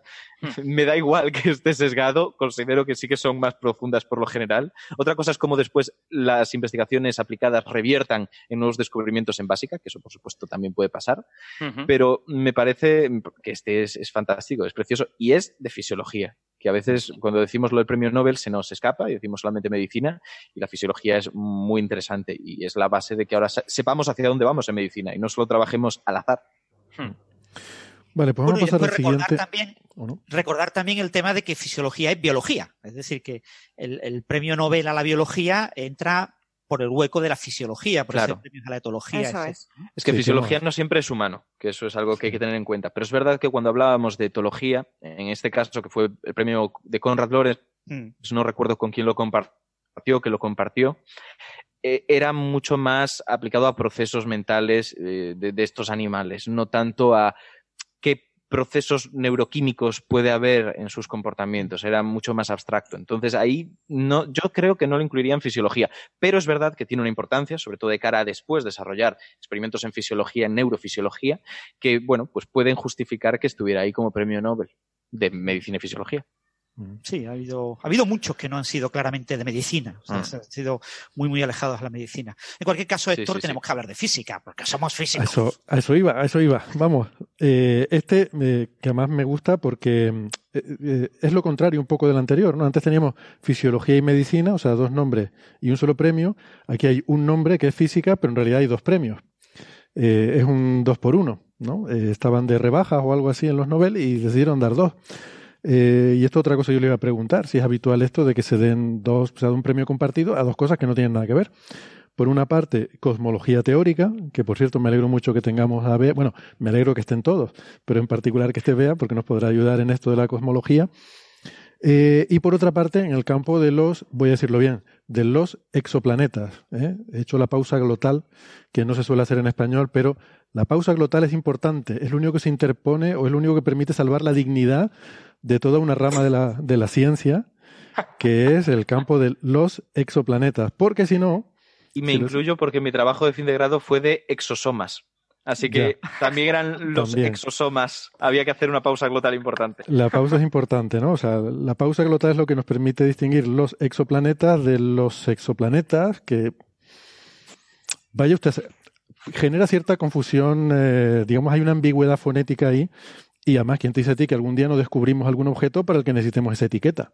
¿Eh? Que nunca se sabe. Oye, sería un planeta muy animado. Un planeta muy animado, ¿no? Eh, bueno, como si no hubiera suficiente sexo en este planeta en el que vivimos, a, lo mejor en la Tierra. ya, pero en este planeta también hay más cosas, ¿no? Entonces uno se imagina que si tienes que recurrir a esa etiqueta para nombrar algo, bueno, total. Que, mm, pero... Francis, Francis quería decir algo, me parece. Ah, no, solo quería decir eso, el comentario de lo de Héctor. ¿no? El, esto es muy habitual, es muy habitual que los premios Nobel, cuando tengan tres personas, sean una mitad para algo y la otra mitad en dos cuartos para otra cosa. Y hay premios famosísimos. Acordaros del premio del Fondo Cósmico de Microondas para Wilson y Penzias, hmm. que ellos se llevaron un cuarto del premio cada uno. La otra mitad se la llevó Capixa por sus trabajos en eh, bajas temperaturas, en criogenia. ¿Qué tiene que ver la criogenia con el fondo cósmico de microondas? Hombre, sí, el fondo cósmico de microondas está frío, pero son cosas que no tienen que ver. Es muy, muy habitual. Eh, un premio de cosmología y de exoplaneta. ¿Qué tienen que ver? Hombre, pues son dos cosas del universo. Ya. No, no, además el, el, Comité Nobel hace como ejercicios de malabarismo léxico para decir que en realidad estas cosas están relacionadas. En este, en este caso, este año ha sido este premio va para cosas que nos ubican en el cosmos, ¿no? Y que, y que demuestran cuál es nuestro lugar y tal y cual. Y hombre, pues sí, vale, visto poéticamente, pues verdad, pero, pero no es un argumento científico, ¿no? A ver, la regulación del oxígeno en las células también nos ubica en el cosmos, porque sin eso no estamos en el cosmos ni, ni nada, ¿no? Como decía un amigo mío, la vida es un prerequisito para la ciencia, con lo cual todas las ciencias en el fondo son biología, pero bueno. Y una cosa importante, que mucha gente se olvida, ¿no? Mucha gente no, no lo ve, ¿no? El premio Nobel del año pasado. El premio Nobel del año pasado es a dos cosas que no tienen nada que ver. Así es. Uno son las pinzas ópticas y sus aplicaciones en biología, usar láseres para coger objetos pequeños y levitarlos. Y la otra cosa es generar pulsos ópticos muy intensos. Y tú dices, hmm. ¿qué tiene que ver lo uno con lo otro? Ah, es que son dos cosas de óptica. Ah, con la óptica es un único caso. Pues esto igual. Son dos cosas del universo. Que son láseres. y en química pasó igual, que si no recuerdo mal fue lo de los bacteriófagos y lo de la evolución de las enzimas. Eso es. Que tampoco tiene mucho que ver. Sí. O sea, el Comité Nobel suele hacer ese tipo de cosas, ¿no? Yo creo que porque el criterio se lo dan, dice, vamos a ver, ¿quién va a aplicar el criterio? El de literatura, que está ahí ocioso, venga tú, vente para acá. No, al final, al final el problema es. No, el de la paz, perdón, el de la paz. El problema es que tienen a mucha gente en la lista y tratan pues como de, ubicar a cuanta más gente mejor y todo esto. Entonces terminan haciendo este, este tipo de cosas. Claro, yo creo que van intentando sacar trabajo atrasado, porque por ejemplo el de Peebles, bueno, ahora les pediré a ustedes que lo comenten, pero me da la impresión de que el de Peebles es el que faltaba, cuando dieron el de Penzias y Wilson, faltaba la parte teórica, ¿no? Tenían que haberlo dado conjuntamente de alguna forma. Entonces estaba como esa deuda pendiente y que han dicho, pues mira, aprovechando que este hombre todavía está vivo, vamos a dárselo. Eh, bueno, ahora comentamos eso y también, ojo, el de los exoplanetas no se lo han dado el descubrimiento de los primeros exoplanetas. Los primeros fueron descubiertos en torno a pulsars, eh, a, estrellas de, estrellas de neutrones, y a ver si lo pronuncio bien, porque es un nombre, es un apellido polaco, aunque creo que es estadounidense el investigador, Wolfschan, creo que aplicando las reglas que nos decía Adrián sería algo así, eh, y Freil son los que descubrieron los primeros exoplanetas, pero claro, eran en púlsares, ¿no? Eh, entonces, eso no es lo que se ha premiado, se ha premiado los exoplanetas en torno a estrellas normales. Eh, que bueno, creo que va un poco por ahí, ¿no? Nuestro lugar en el universo, porque nosotros orbitamos una estrella normal, por eso le llamamos normal, porque es como la nuestra, eh, pero, pero no fueron los primeros. Eh, yo tengo que decir que estas precisiones que estamos haciendo y vamos a hacer me han causado ciertos problemas a la hora de titular el podcast que he subido hoy del Nobel de Física, porque al final he titulado El padre de la cosmología, como si solo hubiera uno, y los primeros descubridores de exoplanetas, que es mentira. Entonces, pero, pero no sabía qué haces para poner las dos cosas en una frase que te quepa y, a la vez que no sea mentira. Ese, no, no he conseguido encontrar nada satisfactorio. Cosmología y exoplanetas. Sí. Eh, cosas de física. Te pones ahí entradilla de cosas de casa y te queda. Claro. Sí. Bueno, yo podría defender las elecciones que he hecho, pero la verdad es que no son, o sea, son claramente dudosas. Eh, ¿nos cuentas un poco el papel de Peebles en toda la historia del desarrollo de la cosmología y el Big Bang y todo esto? Sí, estoy un poco en silencio porque hay ruido de fondo y no quiero, no quiero que se escuche demasiado, ¿no? Bueno, pues Pibel para mí ha sido una grata sorpresa. Eh, desde luego estaba en, yo creo que debe estar en las quinielas desde, desde como tú has comentado, el, el momento en que se descubrió el fondo cósmico de microondas, ¿no? Porque de hecho fue uno de los autores que teóricamente pues predijeron la existencia de este fondo cómico de microondas, ¿no? Para, para contextualizar un poco eh, cuál ha sido la carrera de Peebles, que empieza en los años 60 y prácticamente pues llega hasta hoy. Ha trabajado prácticamente en todo lo que es la cosmología, la cosmología que entendemos hoy, ¿no? De hecho, eh, muchos le, le atribuyen ser el padre de la cosmología física, que es así como se tituló su primer libro, eh, luego sacó otro sobre la estructura a gran escala y finalmente sacó el que prácticamente todos conocemos, que es los principios de cosmología física, que es un tocho considerable y que hemos estudiado en cosmología, pues prácticamente todos los cosmólogos de, todo el mundo, ¿no? Entonces, es un hombre que lleva trabajando desde, desde el 62, que creo que leyó su tesis, eh, con Dicke. Dicke fue uno de los, el, el, el, autor, el primer autor del artículo que interpretaba teóricamente el fondo cómico de microondas. Además fue un investigador que, desarrolló dispositivos, el radiómetro de Dicke, para, para, detectar precisamente el fondo cósmico de microondas, ¿no? la señal teórica que estaban buscando. Y bueno, pues a partir de ahí, pues todo lo que tiene que ver con la anisotropía del fondo cósmico de microondas, la identificación de las fluctuaciones en densidad que dieron lugar posteriormente a la galaxia, todo lo que es la estructura a gran escala, todo ese formalismo eh, está, está construido por Peebles, entre otros, ¿no? O sea, aquí cuando hablamos de, del inicio de la cosmología física, a partir del, del, del descubrimiento del fondo cósmico de microondas, generalmente tenemos que hablar de dos grupos. El grupo americano, eh, en, entre los que se encuentra Peebles, y el grupo soviético, que estaba liderado por Seldovich, y creo que Peebles, le, pues, en, en, algún, en algún discurso de agradecimiento, pues él suele nombrar asiduamente, ¿no? Que el grupo soviético estuvo siempre ahí, pues, contribuyendo, ¿no?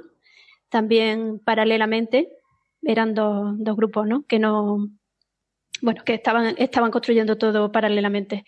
Y, bueno, pues en definitiva eso, eh, todo desde el inicio de, la interpretación del fondo cómico de microondas, la anisotropía, la generación de la estructura a gran escala, eh, lo que hoy eh, todos los catálogos de estructura a gran escala y demás se reinterpretan con la, con la función de correlación a dos puntos, la ley de potencias, todo este, eh, este formalismo fue desarrollado por Peebles. Además fue pionero en los años 80 de, de introducir también la necesidad de materia oscura para, para, para generar toda la estructura a gran escala, ¿no? Es decir, es, un, es una persona que ha contribuido prácticamente en todos los ámbitos de lo que hoy día es el modelo cosmológico estándar. No sí, sé si Francis... Yo tengo, yo tengo un poco la sensación, no sé si estaréis de acuerdo conmigo, en que de alguna manera este premio vindica a toda una generación, ¿no? A toda, toda esa generación de pioneros que todos están muertos, menos, menos Peebles, porque Zeldovich murió, Saharov murió, Dick está muerto, Wilkinson está muerto. Eh, de alguna manera, claro, no lo han dicho explícitamente, pero mi sensación es esa, ¿no? Se la damos a Peebles, que hizo muchas cosas y que lo merece él solo seguramente, pero de alguna manera es un reconocimiento a toda una generación que se quedó un poco olvidada en ese sentido. Yo, yo, creo, Alberto, que más que un reconocimiento a, a, una generación, yo creo que ahora hay una oportunidad de dárselo justamente por eso, porque ha ido falleciendo ya toda la gente que trabajó en esa generación y ahora ya queda uno al que le puedes dar el premio Nobel. O sea, probablemente el que sobrevivió. Eh, igual eh, valdría la pena comentar un poco la historia, quizás Bea la, puede profundizar más, pero un poco la, la historia así grandes rasgos es que el descubrimiento del fondo cósmico de microondas es un de descubrimiento eh, casual, observacional, que hacen Penzias y Wilson cuando encuentran un ruido en un radiotelescopio que estaba en una antena que estaban haciendo y tenían un ruido que no conseguían explicar. Y fueron suficientemente cabezotas como para intentar, eh, para no conformarse con decir, bueno, hay un ruido aquí, pues, pues vivimos con ello, lo filtramos, que es lo que hubiéramos hecho o lo que hubiera hecho yo, sino que intentaron llevar hasta las últimas consecuencias el averiguar de dónde demonios venía ese ruido. Y, pero ellos no estaban buscando ese, ese descubrimiento, ¿no? Eh, sin embargo, había gente, eh, había este grupo en Estados Unidos y este otro en la Unión Soviética que, por razones teóricas, estaban desarrollando un modelo de, el modelo del Big Bang y sus predicciones observacionales y habían llegado a la conclusión de que debía existir ese ruido en, en radio. Y estaban intentando construir un detector para observarlo. Y entonces aquí es donde entra esta anécdota famosa de eh, cuando en medio de una reunión eh, recibe la llamada telefónica Dicke um, porque los ponen en contacto a, no sé si era Penzias o Wilson, uno de los dos estuvo hablando con él, um, y justamente estaban en una reunión del grupo, ¿no? Y le explican lo que, lo que estaban teniendo, a ver si dentro de ese modelo cosmológico se podía explicar. Y entonces la anécdota, la anécdota dice, en cuanto cuelga el teléfono, Di que le dice a sus colaboradores, entre los que supuestamente estaría Peeble, la frase esa famosa de we've been scooped en inglés, ¿no? O sea, nos han, nos, nos lo han pisado, se nos han adelantado, ¿no? Que por cierto, yo la frase mm, creo que tiene una connotación un poco más fuerte que eso, ¿no? Porque es como que nos han robado la idea o algo así, pero bueno, no había habido ningún contacto previo, con lo cual no creo que, eh, que les hayan robado la idea ni nada. Pero mmm, ese artículo en el que ellos publican la predicción, es, este, Dick es el primer autor y Peebles es el segundo autor de, de ese artículo, ¿no? Eh, creo que Francis quería hacer un comentario. Sí, bueno, la historia es muy bonita porque eh, y Wilson eran ingenieros, ingenieros de radio, no tenían ni zorra idea de lo que era el de microondas, ni el Big Bang, ni les importaba un comino. Pero un amigo común de Peebles y de Penzias es el que lo pone en contacto. Mm. se entera de que Pencias están trabajando en el grupo de Dique, porque Pencias era un estudiante de doctorado muy jovencito, ¿eh? que tuviera 25 años, era una cosa súper, era una persona muy relativamente joven, ¿no? Como ha comentado Bea, leyó la tesis en el 62, estamos hablando, pues eso, sobre el 64. Y, y, y entonces, eh, un amigo común de Peebles y de Pencias los pone en contactos y dice, ¿por qué? Porque lo que me ha dicho Pencias, mm, eh, lo que me ha dicho Peebles es algo parecido a lo que tú estás viendo, Pencias. Los pone en contacto y ya eh, oficialmente, claro, Pencias tiene que contactar con Dique, que es el jefe. Y entonces esa es la llamada que tú comentas, ¿no? Pero ahí el papel de Peebles fue clave en, en la relación entre en esa conexión. Ah, interesante, interesante eso.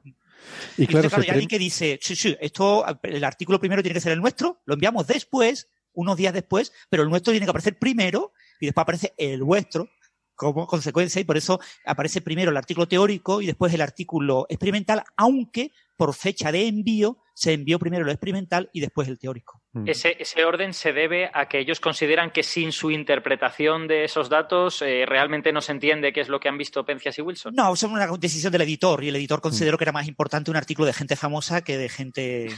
Ah, yo pensé que era como de estos que vayan después porque son ingenieros y no sabemos.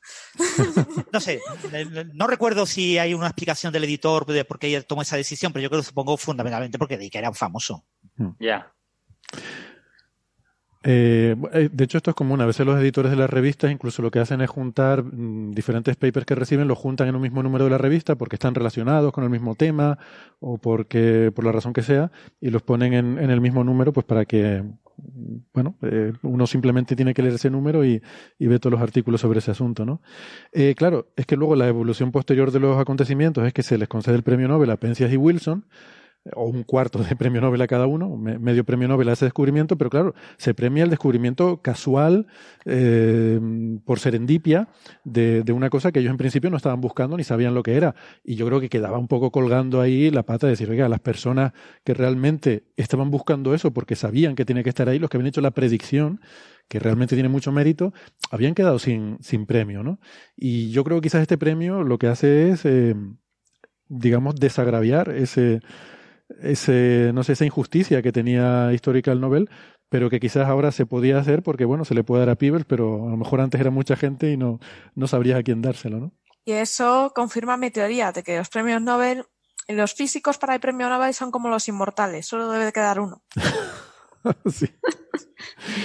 La, verdad es que han muerto todos, ¿eh? Ha muerto Gamow, ha muerto Seldovich, se ha muerto todos los grandes. Fijaros que ese fue un descubrimiento que los teóricos lo tenían un poco en el aire, y entonces pocos meses después de, estos dos artículos, eh, publica un review, un review de, no sé, 200 páginas sobre el tema, ¿no? Con todo lo que se sabe sobre el fondo con microondas. Y Peebles publica un artículo como único autor en diciembre, eh, eh, pues también con, con, una cosa parecida a lo de Seldovic, pero claro, súper resumido porque eran poquitas páginas, ¿no? El ha hecho muchas contribuciones y seguro que ha recibido muchas nominaciones poco a poco, ¿no? Es de estas personas que ha ido recibiendo eh, nominaciones al Nobel durante mucho tiempo y junto con otros de los grandes cosmólogos que, claro, han ido falleciendo y ya no cuentan, ¿no?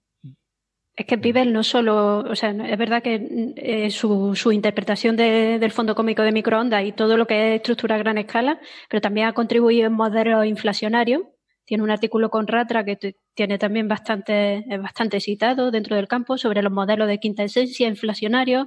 Ha trabajado también en cosas de, energía oscura, de materia oscura. De hecho, si mirando su lista de publicaciones, uno de los que más citas tiene, tres mil y pico, es un review que tiene sobre, sobre materia y energía oscura. Es decir, es una persona que ha trabajado y ha abundado muchísimo en todo lo que es el modelo cosmológico que, que tenemos hoy día. Y a mí me, después de enterarme del, del premio, me quise pensar que ya que con Planck se ha cerrado de alguna manera, ¿no? todo esto de la cosmología de precisión, ¿no? Con el fondo cósmico de microondas, hasta, hasta que se abra un nuevo capítulo con otro, con Lightbear, por ejemplo, ¿no? Dentro de unos años. Yo quiero pensar que es como un colofón, ¿no? Eh, toda la cosmología que conocemos hoy físicamente, eh, este hombre ha contribuido en absolutamente todo y es como cerrar una etapa de alguna manera. No sé, me, me parecía algo así, ¿no? Como, como eso, como ya que tenemos estos datos tan precisos, gracias a todas las contribuciones de este hombre, pues hemos podido interpretarlo a ver lo que viene ahora. ¿Seguirá, mm. ¿seguirá vigente este conocimiento o será mucho más complejo? Porque ahora mm. se nos abren otras puertas, ¿no? Entonces, pues eh, creo que es un poco así como colofón a, a, toda, a toda una posiblemente primera etapa de, de la cosmología, de la cosmología física.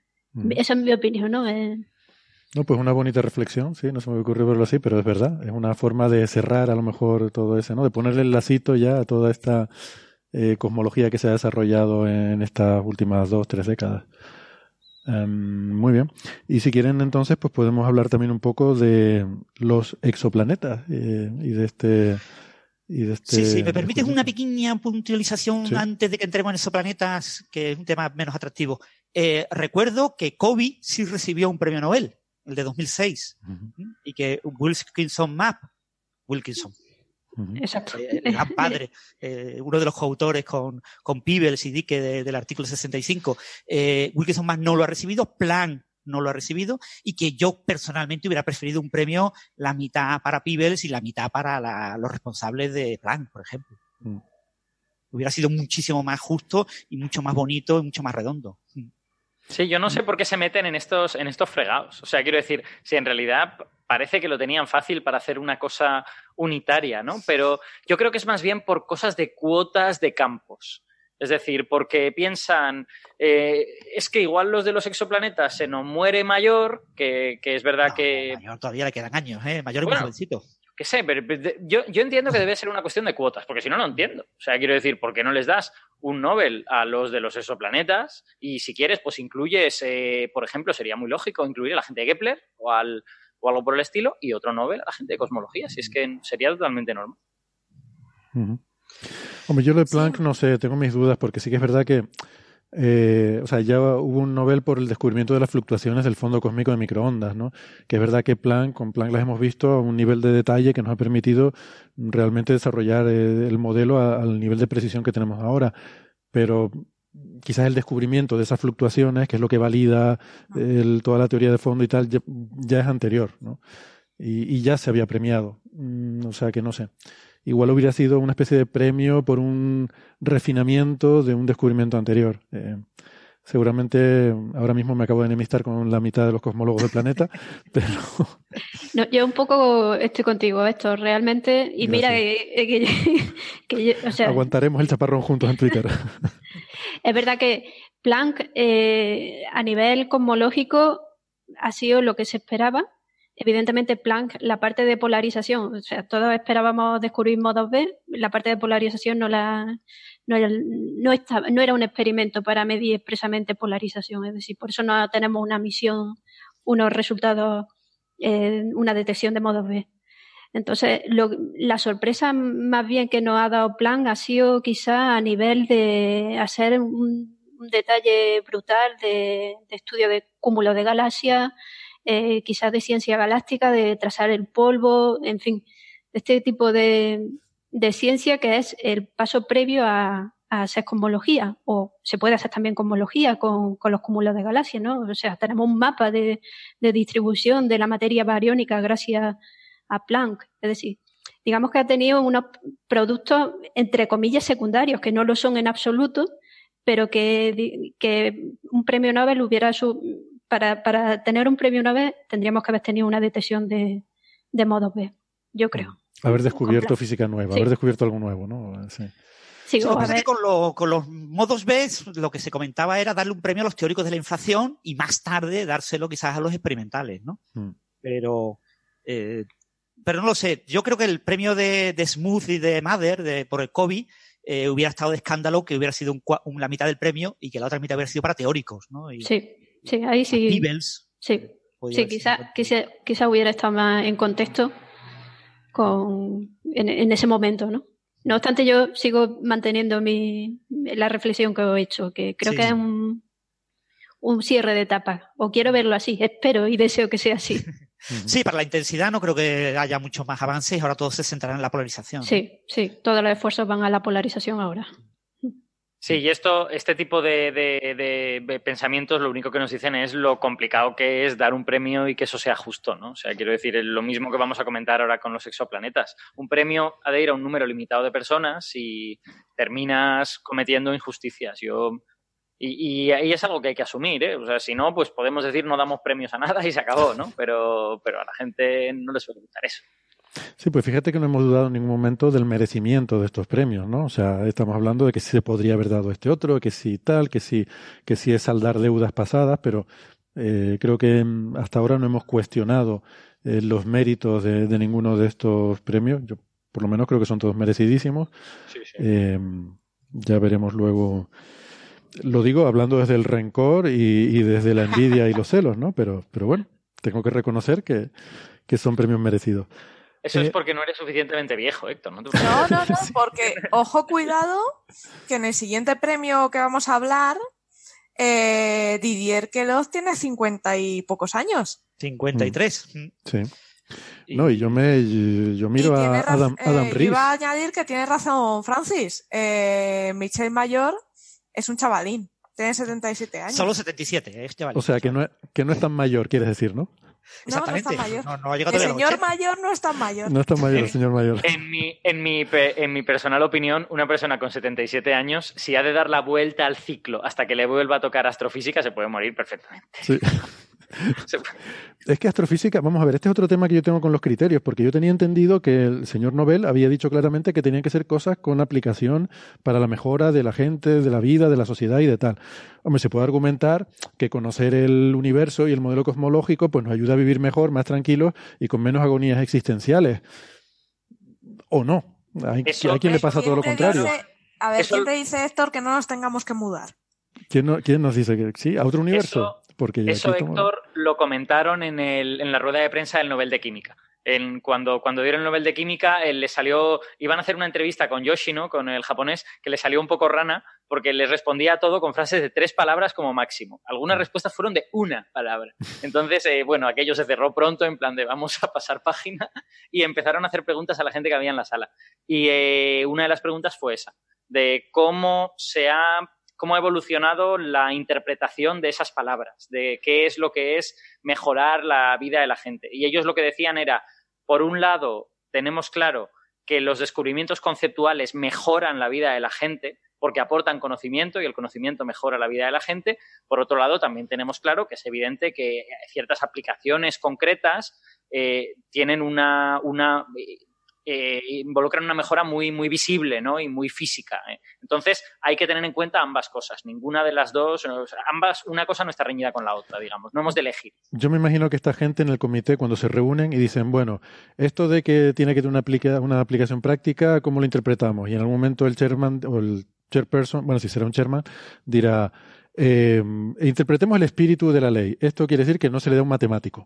y ya está. Eso era el es el espíritu de. Como si las matemáticas no, no, supusieran avances importantísimos, ¿no? Como por ejemplo toda la estadística que ha estado comentando Ignacio antes en Bien. Pero también esto es, es interesante comentarlo, porque podríamos premiar a las matemáticas por sus aplicaciones en otras disciplinas. Mm. Que es a veces lo que le ocurre a la química justo al revés, que se quejan los químicos de que al final se está premiando en el Nobel de Química a gente que está con investigaciones biomédicas o muy aplicadas al tema tecnológico y dices, Correcto la química bueno, pura. Si, si, nos vamos por ese camino, no llegamos a ninguna parte, porque se premia, o sea, se dan premios de cosas de arte y las matemáticas son una especie de arte, ¿no? O sea, a mí me produce mucha belleza estética saber que existe la hipótesis de Riemann y que resulta que cierta función está relacionada con la distribución de los números primos. Y creo que eso es un cierto placer estético. Si estoy premiando a una escultura o a una pintura, porque no tengo que premiar a esto. Bueno, en fin. vamos a ver, las matemáticas eh, tienen aplicaciones hoy en día vivimos rodeadas de ellas. Quiero decir, toda la ingeniería tiene una base matemática bestial. Claro. Entonces, que sí, pero que todo esto es porque Nobel tenía una tirria personal con una persona, un señor que, en fin, había tenido ahí una cuestión que, que tampoco, esto no es Coffee Break Salsa Rosa, así que no, no vale la pena entrar en el asunto. Le robó la novia. Ay, perdona, pero... ¿te has tapado el micrófono? Le robó la novia. Bueno. Pero todo aquello es, eh, claro, es una leyenda. Nobel no llegó a estar casado ni, ni, tener así una pareja que le robara ningún matemático. tenía una pareja, bueno, él vivía en París y tenía una pareja que vivía en no sé qué ciudad del norte de Italia. Se veían de vez en cuando, era una de la nobleza. Y, y con este hombre que, que se supone que tuvo estos problemas, este matemático, Leder, no, Miller, bueno, no me acuerdo ahora, Mitte, bueno, no me acuerdo el nombre sueco del hombre, hmm. era el que, bueno, se encargaba de, con el rey de montar los premios a matemáticos. Eh, prácticamente se supone que ni coincidieron nunca en la vida. Se cree que hubo una fiesta en la que ambos estuvieron invitados, pero no hay constancia de que ni un matemático eh, hablara con Nobel ni que Alfred Nobel hablara con el matemático. A lo mejor no tuvo necesidad de hablar con él. No, pero lo más probable es lo que, lo que ya habéis dicho, que si se quiere premiar a las matemáticas, porque indiscutiblemente tienen aplicaciones muy interesantes, se, se premiará la disciplina en la cual se están aplicando esas matemáticas. Ya sea economía o sea lo que sea. En cualquier caso, discutamos el, el premio. ¿Realmente merecía el estudiante de doctorado, el Didier Queloz, eh, figurar como premio Nobel cuando en realidad toda la tecnología y todo lo hizo su jefe, Michel Mayor, y, o, nos encontramos con el caso de Jocelyn Bell, ¿no? Si es doctoranda, no, pero si es doctorando, sí. Eso es exactamente lo que yo iba a decir. O sea, eso supone que el comité lo tiene que analizar y se supone que el comité puede hablar con gente que le diga, pues el que lo hace este es un don nadie, o que le diga, pues no, el chico este era muy brillante. Pero Claro, luego resulta explíquenlo, que explíquenlo un poco porque igual hay gente que, no conoce todo el, todo el trasfondo de la historia. Explica la, historia, Alberto. El, punto, el punto es, eh, en, la parte de exoplanetas de este Nobel se le ha dado a Michel Maillot y a su estudiante de doctorado, que era súper joven cuando hicieron el descubrimiento este del exoplaneta en 1995. No sé cuántos años tendría, tendría 20, 20 algo, ¿no? Eh, entonces, existe esta polémica de si un estudiante de doctorado, por haber estado en el lugar apropiado en el momento preciso, merece un premio Nobel. O sea, el premio Nobel tiene que ser para la persona que, de verdad diseñó todas esas ideas, todas esas técnicas, que obviamente es el, es el director de tesis y el estudiante las aprendió y las aplicó bien, pero, pero ya está. Eh, entonces, eh, esa es una pregunta totalmente lícita, pero si vemos históricamente observamos que varios premios Nobel que podrían haber sido para mujeres no se dieron porque solo eran estudiantes de doctorado, solo entre comillas. Entonces, eh, bueno, el caso de Jocelyn Bell que ha, que ha, mencionado Francis es uno de ellos. Si nos vamos a antes, eh, Jocelyn, Bell, que fue quien descubrió los púlsares. Eso es eh, y, sin embargo se le dio el premio Nobel a su director de tesis, ¿no? y eso es uno de los grandes, en fin, escándalos históricos del Nobel, porque se consideraba que, o bueno, hay gente que considera que es injusto que a Jocelyn Bell, que fue quien los descubrió, no se le diera el, premio. La propia Jocelyn, eh, ella se quita mérito cuando habla de este tema, pero yo creo que es más modestia, porque bueno, es una persona, también tiene un carácter así, bueno, es muy religiosa, tiene unas ideas eh, un poco peculiares y de hecho se ha querido quitar mucho de la primera plana, no le gustan los focos. Y ella dice que, que no, que ella es cierto que lo encontró en los datos y que su mérito fue insistirle a su profesor que aquello no era un error, que era algo, ella estaba convencida que era algo real, pero no tenía ni idea de lo que era. Sí, el, resto, el resto de la humanidad eso lo llamamos descubrir algo, pero ella le llama, no, bueno, mi director no sé qué. Pero estábamos hablando antes de Penzias y Wilson, ¿no? Dijimos que hicieron un descubrimiento casual, que tuvieron el mérito de seguirlo, de, decir esto no sabemos lo que es, no sabemos lo que es, y intentaron averiguar lo que era, ¿no? Pues yo creo que es muy paralela a la historia. Mm, sí. No, y es más, hay otro, hay otro precedente. O sea, Lise Meitner no tiene premio Nobel porque, por, el, por el descubrimiento del mecanismo de la fisión nuclear en los años 30, ¿eh?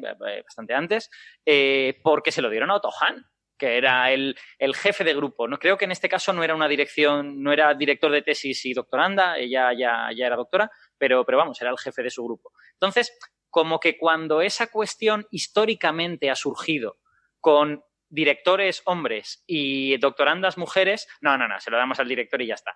Pero ahora, pues también se lo damos al doctorando, ¿no? Entonces, bueno, yo, yo tengo una visión eh, un poco matizada en este sentido. Lo que se hizo con Meitner y con Bell está mal, ¿vale? Está, mal hecho, en cualquier caso, eh, pero eran otros tiempos. Entonces, tampoco yo creo que debiéramos pedirles cuentas al comité de ahora por cosas que se, por decisiones que tomaron en los años 40, que eran tiempos en los que los criterios eran muy diferentes a los, a los de ahora.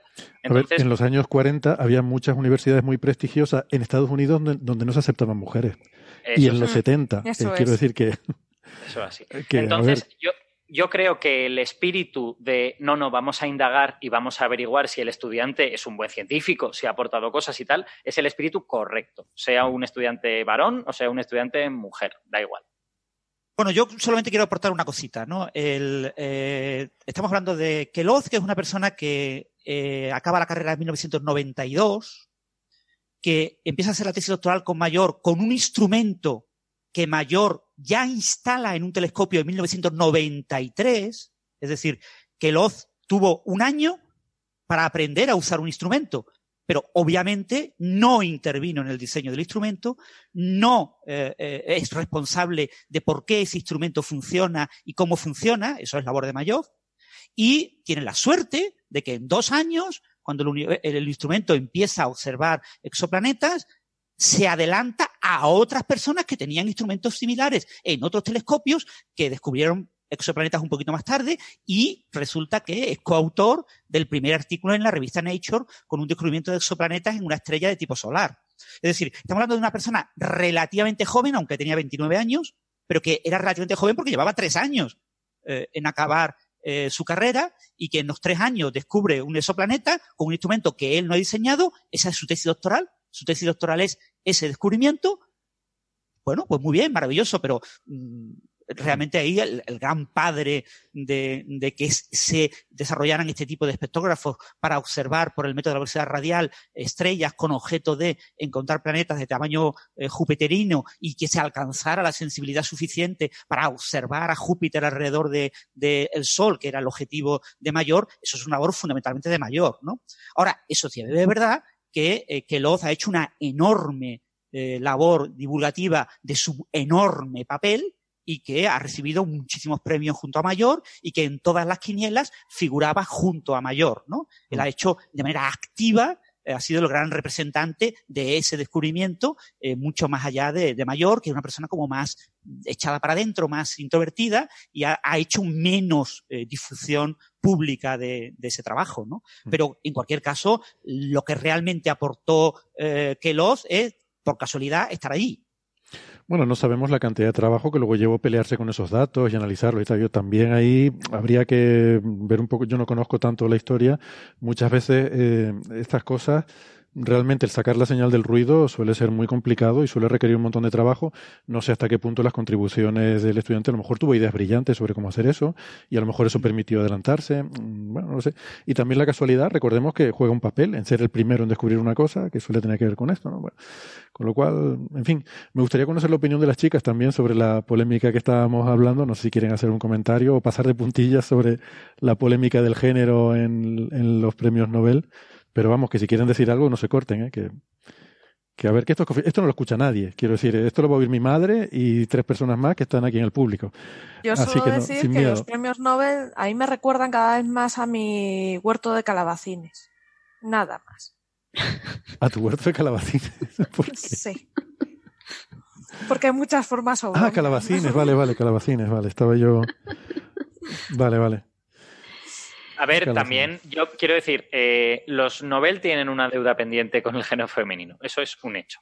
Sí, pero, también hay que pensar, ¿qué mujeres Claro. ¿Hay tantas mujeres que hayan hecho algo? El otro hecho es precisamente que durante, históricamente pocas mujeres han llegado a los puestos de responsabilidad que suelen dar acceso a este tipo de premios. Entonces, eh, a pesar de ello, yo creo que hay un déficit. O sea, a pesar de ello, hay una serie de casos que denotan que efectivamente ahí había un problema históricamente.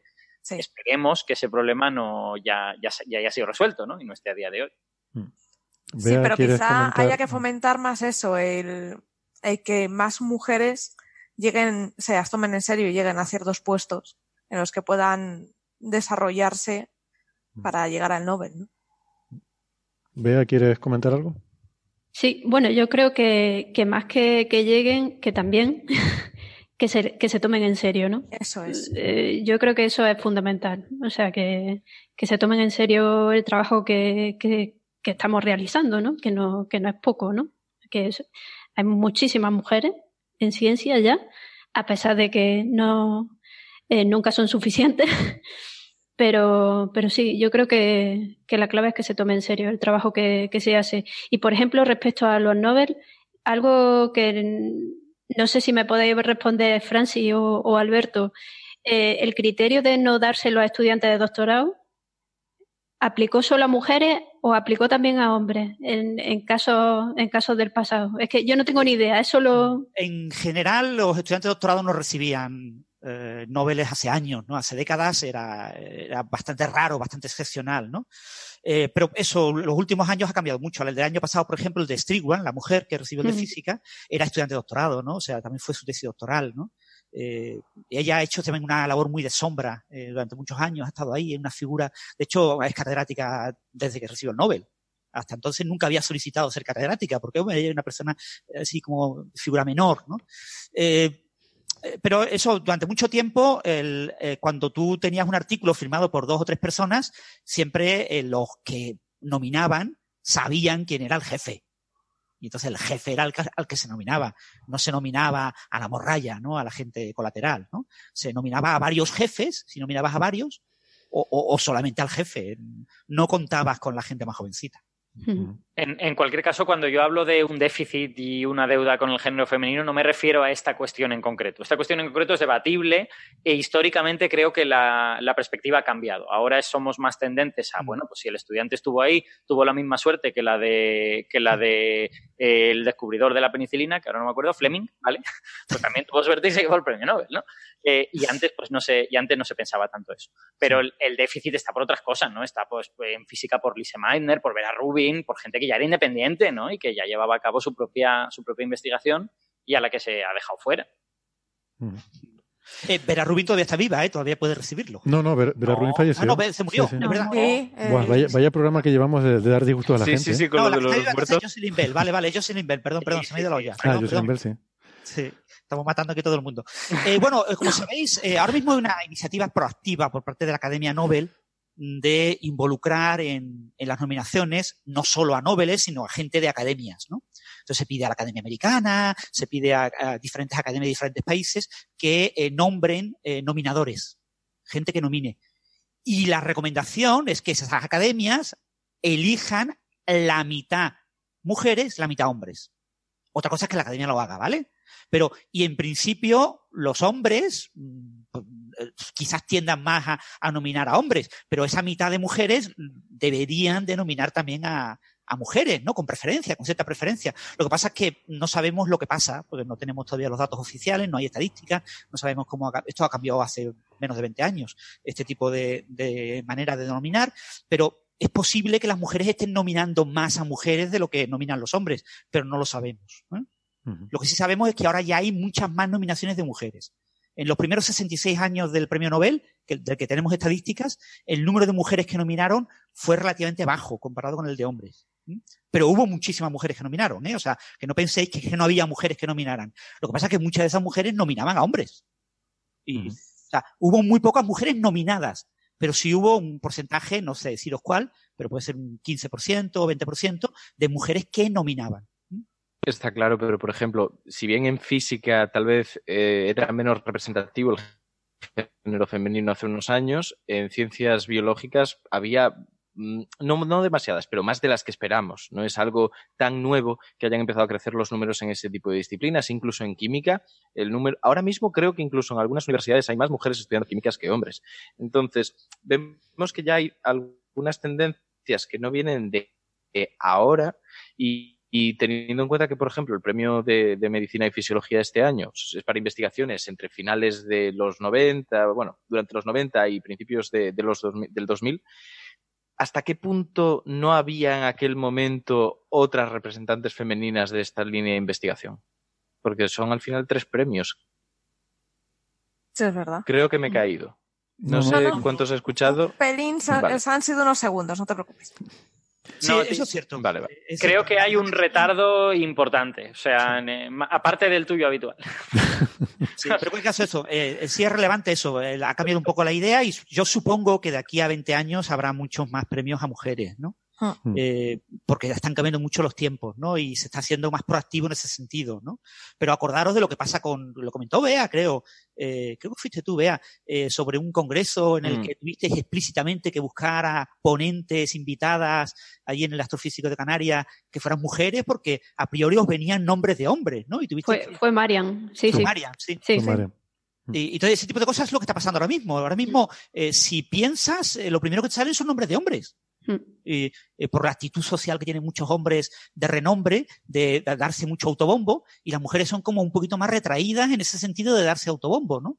Eh, en, temas científicos, no en temas científicos tecnológicos. Entonces eso tiene que cambiar. Las mujeres tienen que ser más proactivas y, por otro lado, a la hora de nominar, tenemos que reflexionar y decir, eh, espera, espera un segundo, me vienen a la cabeza tres hombres, pero sí, tranquilo, que me vengan eh, tres hombres y tres mujeres, ¿no? A ver, ¿qué tres mujeres pongo yo al nivel de estos hombres? Y lo mismo descubre eh, grandes joyas, es decir, te tienes, que, tienes que obligar a pensar un poquito, pero si piensas un poquito, acabas llegando a la existencia de esos, de esos nombres, ¿no? Pero como está ahora mismo la sociedad y nuestra manera de pensar, lo primero que se te ocurre, eh, piensas en un científico y el primero que se te ocurre, si eres físico, eh, es Einstein, no se te ocurre Madame Curie. Mm, mm. Y, y, sin embargo, ella fue premio Nobel mucho antes que él en física. Entonces. Eh, sí. Ah. Y fue premio Nobel dos veces. Eso, ese tipo de sesgos lo tienes que controlar de manera eh, activa y yo creo que ahora mismo se está recomendando el que se haga eso, ¿no? Mm. Otra cosa es que la gente lo haga, ¿vale? Porque las nominaciones son secretas, tú no puedes decir a quién has nominado, se lo puedes decir en privado tomando una cerveza, pero mira, te nominé, pero, pero no puedes oficialmente hacerlo público. Entonces, eh... bueno, vamos a ir avanzando. Yo puedo ir rematando ese tema. Quiero decir que es una buena noticia para, para nosotros. Creo que aquí en el Instituto de Astrofísica la gente se ha alegrado mucho con estos premios.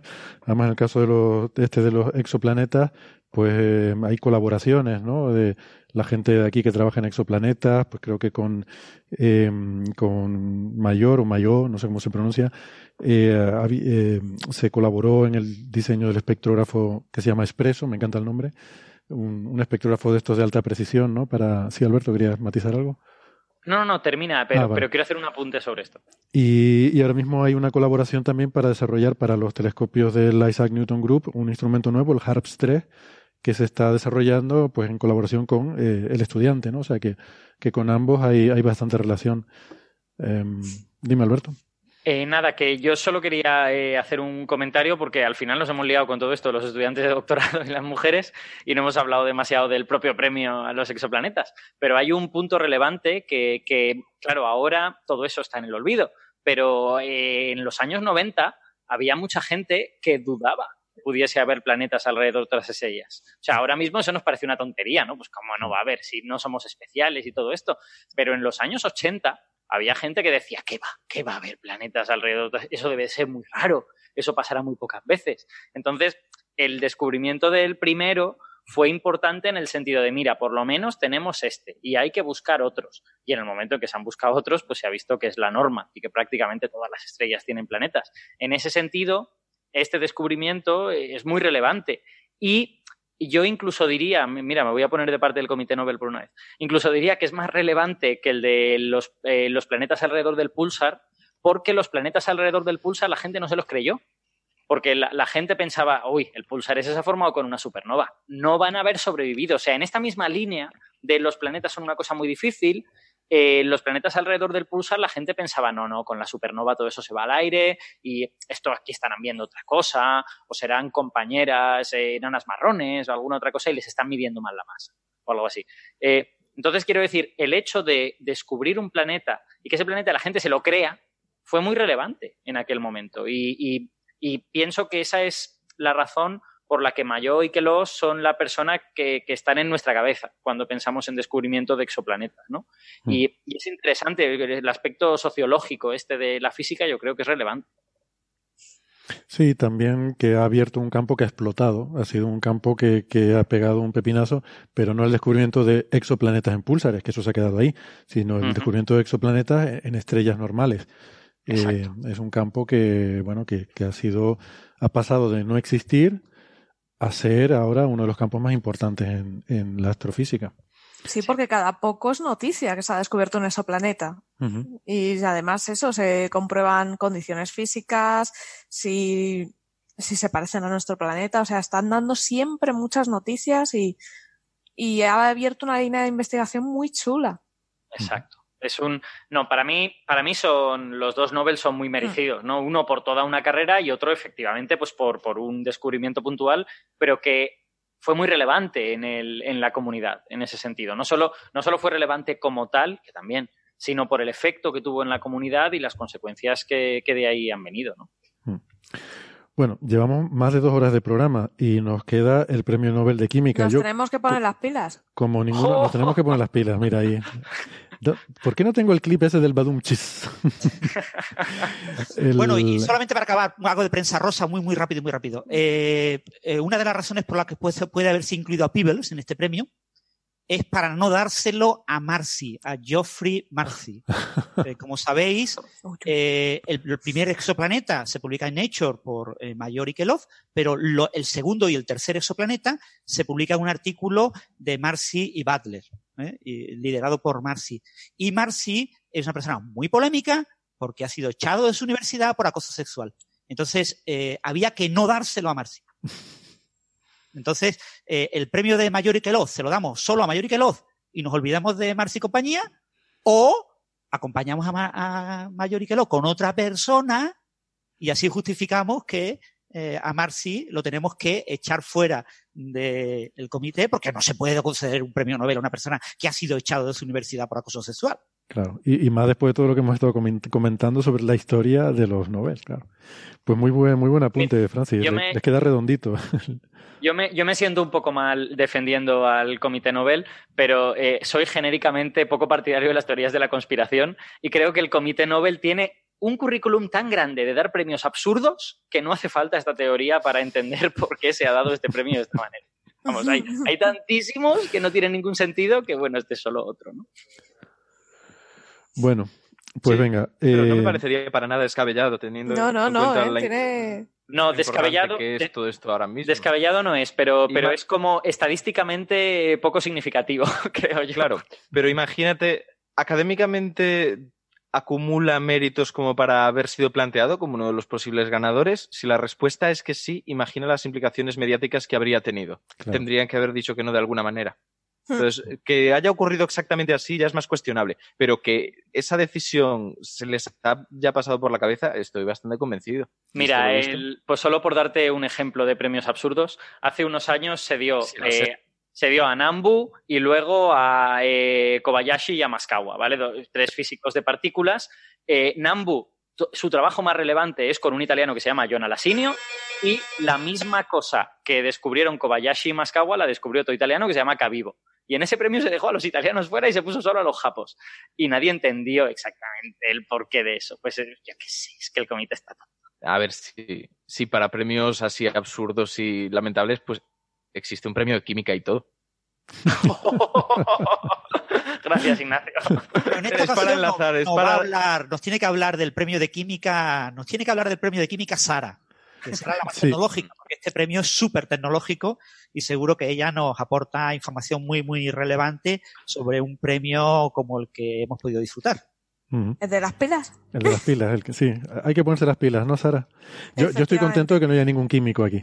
Así que, muy bien. Eh, no, Jolín, la verdad es que es un premio, como hemos dicho, que está muy bien porque valora algo que tiene una aplicación práctica. Y no es solo una aplicación práctica cualquiera. Quiero decir, ha revolucionado eh, la batería de litio, ha revolucionado, revolucionó la tecnología, por así decirlo. Permitió tener eh, máquinas por que con baterías recargables que duraban más, con mayor potencia, y eso sin ellas no, ahora mismo no tendríamos un móvil en el bolsillo. Entonces, mm. eso es importante, no, lo siguiente. O sea, es algo muy relevante. Yo creo que es un premio que está muy bien dado porque es algo tangible, es algo que tienes ahí.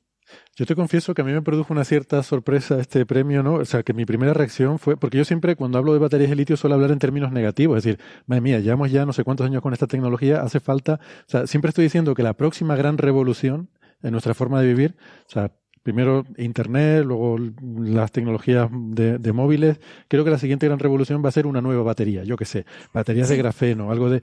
Lo que nos limita ahora mismo es eh, esta tecnología de baterías, ¿no? Y entonces para mí es como algo ya del pasado, o sea, las baterías de litio son como una mm. cosa que tú dices, necesitamos ya lo siguiente, ¿no? y claro, cuando se este premio, yo me quedé un poco así, pero claro, es muy merecido porque efectivamente fue la revolución que nos ha llevado hasta este punto, ¿no? Pero, ojo, eh, las baterías de iones de litio han abierto una puerta, porque ahora mismo eh, muchas de las personas que tienen teléfonos móviles, si miráis la batería de vuestro móvil, ya no es de, ion de litio, sino de polímeros de litio. O sea, iones de litio fueron pioneros. A raíz de eso se ha ido perfeccionando, se ha ido evolucionando, se ha ido creciendo y en el futuro que tendremos, pues bueno, se sigue investigando. Una idea muy prometedora que está en el aire es eh, baterías de condensadores ¿Por qué? Porque tenemos un problema muy grande con las baterías. Es que mm, sean de polímeros de litio o de iones, tienen unos ciclos de vida de carga y, eh, carga y descarga limitados. Hmm. O sea, tú eh, no las puedes cargar y descargar más de n veces. Entonces, eso es una gran desventaja que nos impide, por ejemplo, tener elementos con una vida muy larga, como puede ser un vehículo. O sea, un coche las baterías de un coche sabes que en dos años, tres años morirían. Y a la hora de hacer eh, coches eléctricos es una, una, tara muy grande. Entonces, eh, por eso se quiere hacer eh, las baterías de condensadores porque este, esa limitación ya no la tendrían. Y aparte la carga, la carga sería súper rápida. Yo quiero, quiero comentar una cosa, me, me parece muy gracioso, que las cosas que comenta Víctor y las cosas que está comentando Sara las decís como cosas qué malas que son, cuando en realidad el Comité Nobel las pone como qué buenas que son. O sea, en realidad el pasar de un mundo en el que las baterías eran súper pesadas, tenían una densidad energética no, fue algo genial. A un mundo con baterías de densidad energética mucho mayor que caben en un móvil fue una revolución. La revolución de Internet es la revolución de las baterías de litio, en parte. Y además esas baterías son recargables centenares de veces, que está muy bien. Miles, miles. los ciclos de carga y descarga de una batería de litio son de millones de cargas. Lo que digo es que hay un desfase, ¿no? Entre, claro, hay un desfase entre el momento actual cuando se da este premio y el momento en el que se produjo esa revolución, que ya tiene unos años. Entonces uno está como con ganas ya de lo siguiente, ¿no? Ya esto se nos queda corto. Claro, díselo a Pibos, que su artículo es de 65. Ostras, y esta gente empezó hace mucho tiempo también con... Fue en los 70, ¿eh? Sí, por eso digo que fue una primera reacción, pero luego, luego me di cuenta, mm, entré, entré en razón y me di cuenta de que era un premio muy bueno y muy, muy merecido, claro que sí. que tenemos que pensar, eh, porque cuando algo ya está como normalizado y lo tenemos en nuestra vida, siempre pues pensamos que lleva toda la vida ahí. Hmm. Y pensemos en las baterías, ¿vale? Mm, ¿Cuántos años llevan las baterías con nosotros? Son muy recientes. Antes usábamos pilas hmm. para todo. O sea, absolutamente para todo. Y las pilas recargables de los 90 eran terribles. Entonces, mm, tener algo que se pudiese recargar era imposible. Claro, es que... Lo que pasa es que ahora lo tenemos todos los días y nos parece algo tan normal, pero es que para llegar a a este punto de considerarlo normal, hemos necesitado a esas personas. Hay un, hay un mismatch de tiempos, ¿no? Es decir, los tiempos de la tecnología son relativamente cortos y claro, si juzgamos con esos tiempos los méritos de la batería de litio, da la sensación de que este Nobel llega como súper trasnochado. Pero es que el tiempo de los propios Nobel y el tiempo de la generación de conocimiento es mucho más largo. Entonces, es perfectamente apropiado dar un Nobel ahora a una tecnología que nos gustaría haber superado ya y que todavía no hemos superado. Porque, Pero lo que hay es un mismatch de tiempos, ¿no? En ese sentido. Mm. Antes hablábamos del tema del grafeno, ¿no? Y, y mm. eh, ¿cuándo se concibe la idea de que puede ser bueno hacer una batería de litio? ¿Cuándo se patenta la primera batería de litio? En 1965, cuando todavía no hay electrolitos sólidos y eso no puede ser una realidad. Pero sin embargo, ¿cuándo se empieza a trabajar en serio? Pues cuando empieza a trabajar Whittingham, que lo contrata Exxon para trabajar en temas de energía. ¿Cuándo? Con la crisis del petróleo. Exxon, la gran empresa petrolífera, contrata a este señor para que desarrolle temas de energía. Y él dice, voy a trabajar en superconductores, ¿qué es lo que está de moda? Voy a desarrollar cables superconductores que ahorrarán energía y, permitirán el automóvil eléctrico, que es lo que, para lo que le contrataron a él. Pero mm, deriva sus materiales superconductores en materiales buenos para el cátodo, en, en baterías de litio. Uy, esto es interesante, lo patentamos, lo fabricamos, lo ponemos en el mercado y se pone en el mercado. Sobre 78, 80, saca Exxon unas baterías que eran pésimas y no servían para nada y por eso no tuvieron ningún éxito. Porque estaban pensadas para vehículos autónomos, para coches. Y no funcionaban bien. Entonces, ¿qué, qué pasa con... Eh, claro, Exxon deja de financiar eso. ¿Y qué pasa? Porque John eh, Goodenout, Goodenout es el que empieza a trabajar desde el punto de vista químico en nuevos materiales para el cátodo y introduce los óxidos de cobalto que al final acaban siendo exitosos y genera toda una revolución. Pero, ¿quién está interesado en baterías? Nadie, nadie quiere baterías. Los japoneses. Los japoneses quieren revolucionar el mercado con dispositivos móviles, pequeños, electrónicos, esa gran industria, esos años 90, súper exitoso y súper maravilloso de, de, tecnología japonesa, surgen de los 80. Y los japoneses en los 80 deciden que hay que trabajar de manera muy activa. Y hay empresas, hay spin-off, hay startups que se dedican a desarrollar eso, entre ellas en la que trabaja eh, Akira Yoshino, a no lo ponen a trabajar directamente en baterías. No queremos que trabajes en baterías, que cojas las ideas de Budenau y que me las conviertas en una batería de verdad, súper fina, súper maravillosa, súper portable, que podamos meter en nuestros dispositivos electrónicos, en nuestros futuros iPhone, ¿cómo se llama esto? No. Eh, iPads. iPads, no, los dispositivos pequeñitos, los que eran para oír. iPods. iPods, cosas así. O sea, estaban pensando en ese tipo de cosas. Y claro, y Sony es la que saca la primera batería de, de litio en 1991 no, el grafeno, el grafeno se descubrió en 2004. Las baterías de litio se patentaron en 1965. Pero tú tenías en 1991 una batería de litio? No. No. Pero estaban en el mercado. ¿Vale? Mm. Estaban en el mercado. ¿Y tú cuándo has empezado a tenerlo? Como en el año 2000. ¿Qué ha pasado? Pues que desde la esperanza de 1965 hasta la tecnología que tú tienes en el bolsillo en el año 2000, pues han pasado dos o tres años. Entonces, en temas como el grafeno, démosle un poquito de tiempo al grafeno. Eso es. Que, que, que, llegue a nuestros bolsillos. No, no, es que yo lo quiero ya en el bolsillo. Porque es que me dijeron que, sí, vale, te lo dijeron, pero tranquilo. Entonces, eh, una de las tecnologías de supercondensadores es, son materiales bidimensionales, entre ellos el grafeno hmm. eh, y otros materiales bidimensionales, ¿eh? no solo el grafeno. El grafeno tiene algunas ventajas, pero también tiene algunos inconvenientes. Y eso es una cosa pues, que está ahí, patentada, entre comillas, eh, pero no está en nuestro bolsillo todavía. ¿Cuándo tendremos baterías de grafeno, Francis? ¿Dónde está mi batería de grafeno? La quiero ya. según todas las estimaciones actuales, el gran producto estrella basado en grafeno que tendremos todo en el bolsillo es para 2030. Son 10 años. Bien, coincidiendo con la fusión nuclear. En ese momento se explotará y habrá dispositivos de grafeno por todos lados. Pero eso son las estimaciones oficiales, ¿vale? O sea, tampoco lo sabemos porque esto es futuro, no somos como Bohr, ¿no? No sabemos predecir el pasado, imagínate predecir el futuro.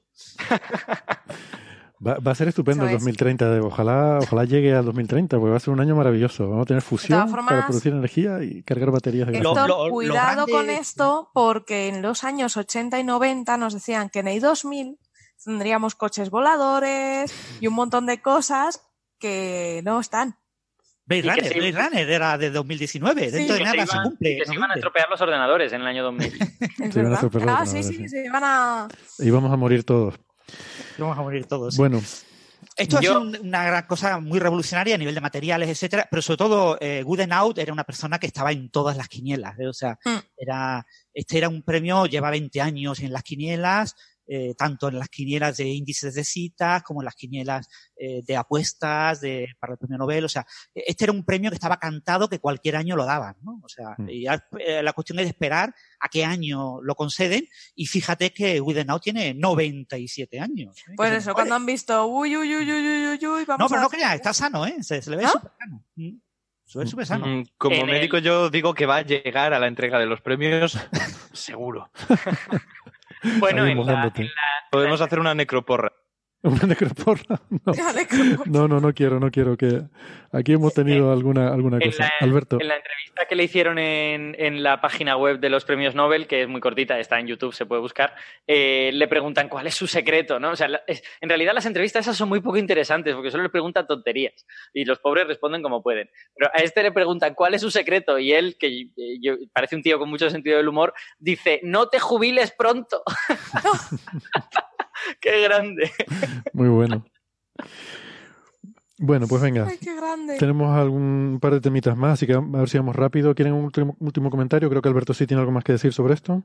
Sí, nada, yo solo quiero decir que aparte de la relevancia tecnológica que estas baterías tienen, que hay investigación interesante debajo de ellas, ¿no? Y que, y que el entender por qué fue muy importante que alguien consiguiese hacer un cátodo de óxido de cobalto en lugar del no sé qué de titanio, que el sulfuro de titanio que había antes, es muy relevante, ¿no? Porque si tú coges un cátodo en el que tienes oxígeno, el oxígeno es electronegativo, le gustan los electrones, entonces los electrones que el litio cede van a ese cátodo mejor que a uno de, sulfuro de titanio, ¿no? Entonces, ¿qué quiero decir? Que a pesar de que, claro, lo fundamental aquí es la increíble relevancia que esto ha tenido, hay, eh, hay ciencia interesante debajo, debajo de esto. Y no es solamente, pues unos señores se sentaron y consiguieron hacer una batería, sino que no, no, Tuvieron, tuvieron que entender muchas cosas muy interesantes de electroquímica para, poder hacerla. ¿eh? A ver, detrás de toda revolución tecnológica hay mucha ciencia. Y no solo química, hay física, hay química, hay de todo. Hay mucha mm. matemática. O sea,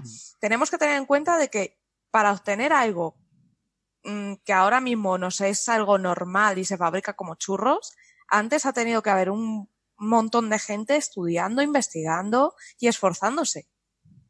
Y, eso, destacar sobre todo Gudenau, ¿eh? o sea, Gudenau el viejo, es el gran científico de este premio. Eh, tanto Yoshino como eh, el, otro investigador son más tecnólogos, son más eh, menos de investigación básica. Gudenau ha colaborado con, en España tenemos gente muy buena en baterías, tanto en lo que son pilas de hidrógeno como en baterías, y ha colaborado con muchísimos investigadores españoles de toda la, de toda la, nuestra geografía, ¿no? Hmm. Entonces, eh, es una persona que ha impactado eh, a nivel mundial en el campo de investigación de baterías muchísimas veces. ¿no? Y para acabar, y ya que Héctor quiere cambiar de tema, comentar una cosita. No sé si conocéis a David Goodall, perdón, Goodall o Goodall, como se diga, un australiano eh, de origen inglés, británico, que con 103 años decide, siendo investigador activo, estando de editor en revistas internacionales, y aparentemente súper sano y diciendo que, bueno, de vez en cuando hace algo de deporte, con 103 años decide que ya le ha tocado tiempo de morirse y entonces que se quiere morir por eutanasia. En Australia le dicen, no puedes, prohibido, y se me voy a Suiza. Y se fue a Suiza y con 104 años murió eh, porque él mismo decidió morir porque ya había vivido mucho tiempo y, estaba demasiado sano y probablemente fuera a batir todos los récords, ¿no? O sea que ya veremos lo que hace Gudenau con su premio, y, pero lo mismo le quedan bate el récord este de los 104 y, y, lo tenemos durante muchísimo más tiempo. bueno, yo, mirad, os puedo, os puedo eh, dar una anécdota relacionada en parte con esto, no es del campo científico, es del campo musical, me, gusta mucho la música clásica. Hay un compositor Estamos hablando de batería, eh, de, de almacenamiento de energía, Alberto. No estamos hablando de darle golpes a un tambor. bueno, es, muy cortito y, yo creo que es gracioso. Hay un compositor estadounidense que se llama Elliot Carter. Elliot Carter murió, eh, yo creo, con ciento y pico años, ciento y poco, pero, pero ciento y algo. Eh, la enormísima mayoría de su producción musical la hizo por encima de los 80 años. Esto para que la gente que diga, no, bueno, cuando llegas a los 70 ya hay que empezar a dejar de hacer cosas. Joder, pues Elliot Carter no se lo tomó muy al pie de la letra y le vino muy bien. Eso es. Bueno, está muy bien que tengamos esta actitud porque parece que eso de jubilarse, en fin, eh, en fin, vamos a dejarlo aquí, que estamos en pre-campaña. No, se estila, en el, siglo, en el siglo XXI no está de moda jubilarse. Yo creo que, no, yo creo que eso va a ser que no. Em, bueno, ¿algo más sobre baterías? En Estados Unidos los están jubilando por el tema este del acoso y de la y de estas movidas, ¿no? Eh, acordaros de, del, del, lenguaje, ¿cómo se llama el del lenguaje, el famosísimo del lenguaje? Marvin Minsky. Chomsky. No, Chomsky, Chomsky, de a Chomsky lo cambiaron de universidad y se ha tenido que ir a una universidad de provincias por problemillas de ese tipo. Y, el español, el, el, que recibió el premio este de, bueno, no lo creo. Francisco Ayala. casos, ¿perdón? Francisco Ayala. Francisco Ayala. O sea, hay varios casos de personas ya que superan largamente los 80 años, que hay que quitárselos de encima de alguna manera, porque si no van a estar ahí hasta los 100. Con la medicina que Ignacio y sus compañeros logran, eh, permite que esta gente eh, se extienda en la vida una barbaridad y, siguen activos y siguen pensando bien y siguen escribiendo libros y siguen dirigiendo tesis. Y, claro, hay que cortarles la cabeza de alguna manera y una manera es acusarles de que antes eh, no se portaban bien. Pero es que Chomsky tiene que tener más años que, que un bosque. ¿eh? vamos a dejar el tema de la tercera edad porque aquí hay, gente en el público que se está, se está empezando a poner nerviosa. Están diciendo, hoy, mejor, hoy mejor no damos la palabra al público, que hay gente aquí que está diciendo que quiere, quiere decir algo por alusiones. Eh, bueno, vamos a pasar de tema entonces. Mm, ¿Qué les parece? Hay un artículo eh, muy interesante que, que vio Bea en el archive eh, nos lo envió y además a Sara le resultó muy interesante porque tiene que ver con Machine Learning y mm, es un artículo que está firmado por investigadores del Instituto de Física Teórica de Madrid, eh, Rubén Arjona y Sabas Neseris, no sé si lo he pronunciado bien, y el título es ¿Qué nos puede decir el Machine Learning, o sea, el, aprendizaje automático, sobre la expansión eh, de fondo del universo? ¿Quién quiere Creo que Sara se lo había estado leyendo y tenía. Eh, yo me quedé en la parte de la técnica que habían usado. Lo que quieren lograr, no. Bueno, que es realmente lo interesante, ¿no? Porque aquí lo que plantean. lo que por lo que lograr me, dio un poquito igual. sí. Lo que plantean es una técnica nueva, ¿no? Para, para este problema. O sea, la técnica no es nueva, pero el uso en este problema. sí, no. Para ellos sí. Para este problema, sí. Leerte el paper es una. es mola porque se les ve tan ilusionados a los pobres. Se les ve tan ilusionados. Sí, porque empezarán ahí, es que esto es revolucionario, esto es genial. Y dices. Qué mala, qué mala eres, Sara. Dices, muy bien, colegas. Lo lleváis, esto se lleva aplicando desde los años 70. Es como alguien súper emocionado con pantalones de campana o algo por el estilo, ¿no? bueno, pero hay que eh, decir una cosa, al menos no fueron a por las sombreras, cogieron los pantalones de campana que no están de todo mal. Cuidado que vuelven, ¿eh? Cuidado que vuelven. Por eso, por eso. Lo tengo yo ya visto aquí, ¿eh? Pues, pues sí, ¿no? La técnica es buena, ¿eh? Quiero decir, algoritmos genéticos, si se llevan usando desde los 70, es porque se funcionan bien. Mm. Lo que pasa es que sí que me llamó la atención, a ver, esta gente tiene por así decirlo, tiene un problema en el cual quiere obtener una variable para determinar el crecimiento de, la expansión del universo. ¿Me equivoco? Estoy metiendo mucho la patita. El, parámetro de Hubble eh, depende del universo, entonces puedes poner el tiempo desde el Big Bang o puedes poner, por ejemplo, el desplazamiento al, rojo, ¿no? El, valor Z. Entonces, para determinar la evolución de ese parámetro en función Para determinar ese, ese parámetro, dice, bueno, ¿y cómo lo hacemos? Dice, pues usamos técnicas de Machine Learning pues porque creemos que son prometedoras. Y efectivamente, el Machine Learning es algo que ahora está muy de moda, pero porque es prometedor y funciona. Hasta ahí todo bien. Eh, ¿Qué pasa? Que se deciden por algoritmos genéticos, los aplican y obtienen unos resultados bastante majetes. Eh, pero hay un pequeño problema. Chan, chan, chan, chan, chan, chan. Y es que, a ver, los algoritmos genéticos son complicados. No es algo fácil, divertido y happy. A eh, diferencia del resto de la ciencia, que es más o menos trivial. No, no, no. A, diferencia de otros algoritmos que te pueden ser un poquito más amigables. El algoritmo genético tiene cosas puñeteras, por así decirlo, como que en un algoritmo genético tú tienes eh, creas un conjunto de soluciones posibles al azar, pim, pim, pim, pim, pim. Tienes una, una función de idoneidad que tú consideras bajo tu criterio, que lo llamamos nosotros la función fitness, y en base a esa función eliges aquellas eh, soluciones más prometedoras, las valoras. Las más prometedoras las vas a reproducir entre ellas y sus descendientes, las vas a mezclar, cogiendo partes de una, partes de otra. Sus descendientes, con una probabilidad P, les vas a aplicar una mutación, vamos, un cambio en su estructura.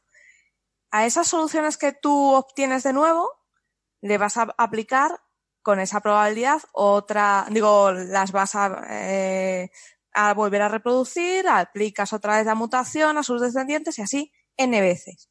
Entonces tienes dos problemas. Uno, determinar la función de idoneidad, la función fitness, es muy complicado. Eh, porque no sabemos la solución. Eh, estamos buscando problemas de los cuales desconocemos una solución. Y dos, como desconocemos la solución a nuestro problema, no sabes cuándo parar tu algoritmo.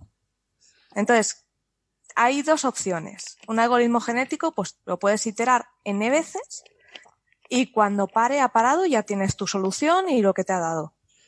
Esa es la, la primera aproximación. Y una segunda, que es la que han usado estas personas, es déjalo que tire y cuando la solución se estanca, cuando ya no hay mejoras, paras. Ahí has, obtenido una solución.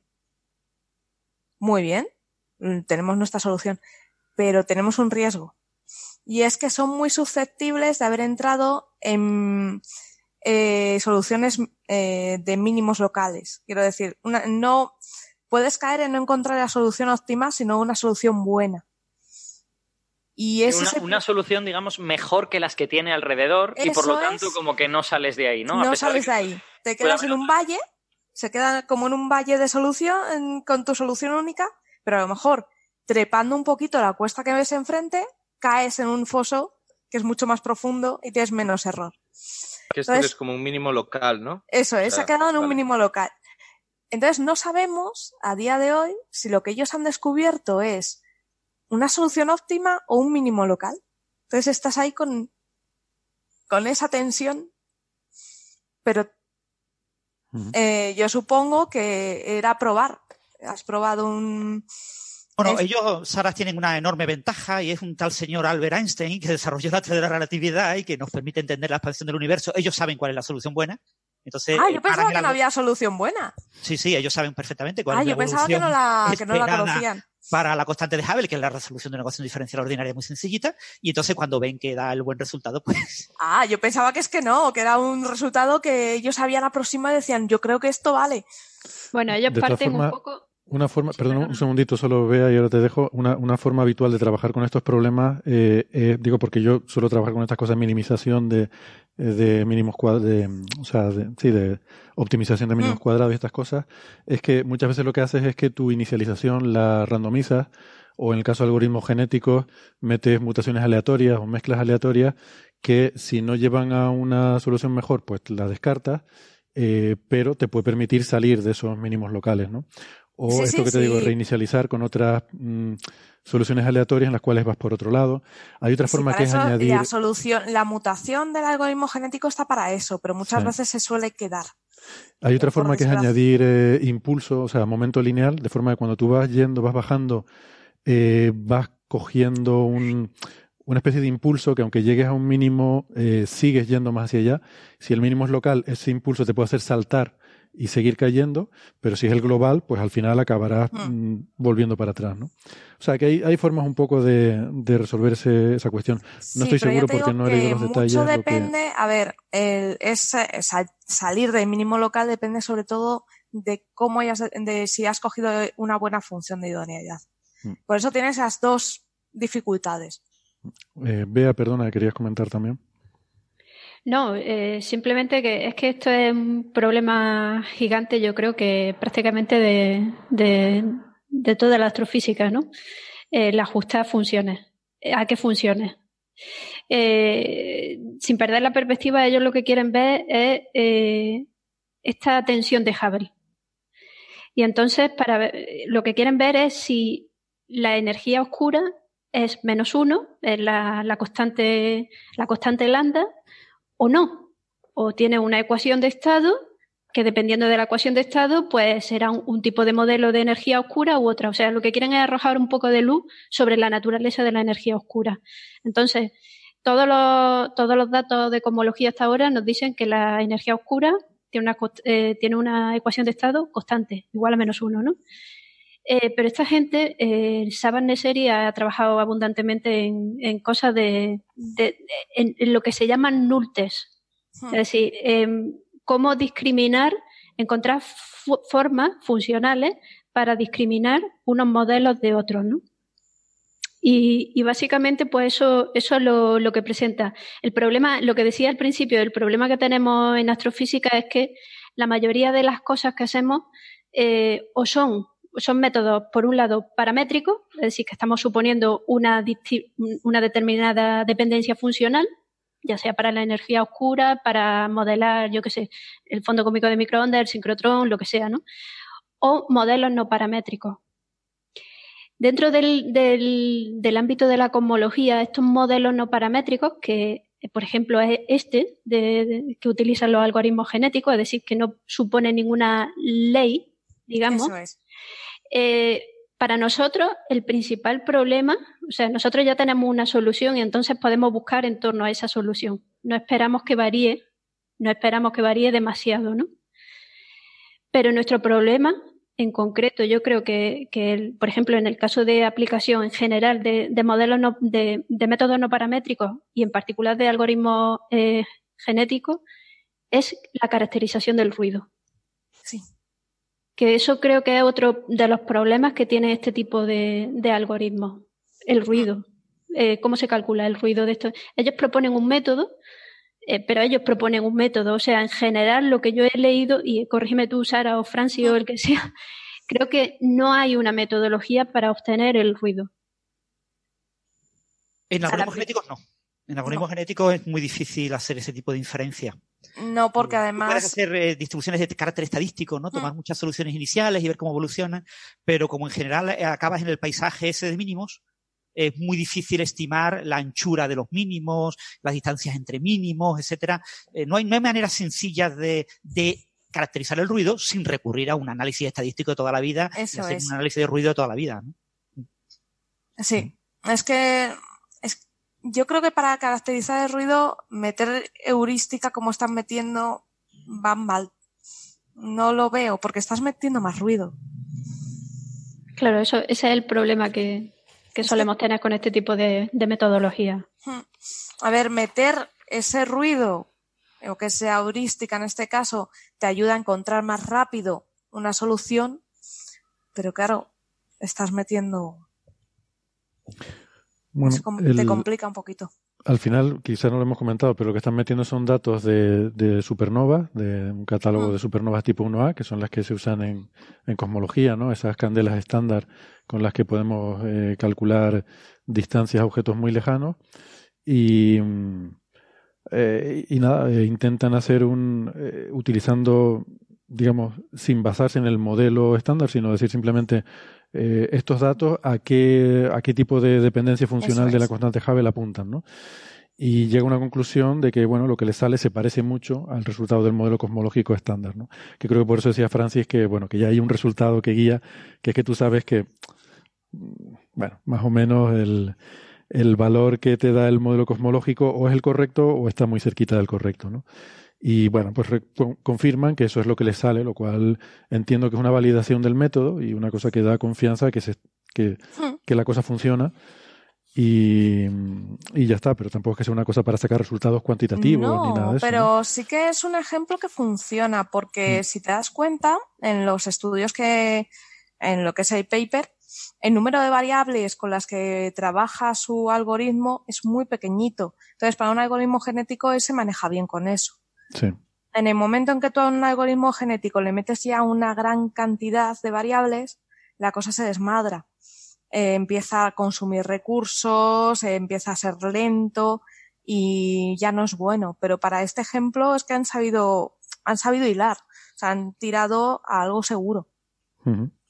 Sí, lo que pone el artículo son 1048 datos de supernovas del catálogo Pantheon.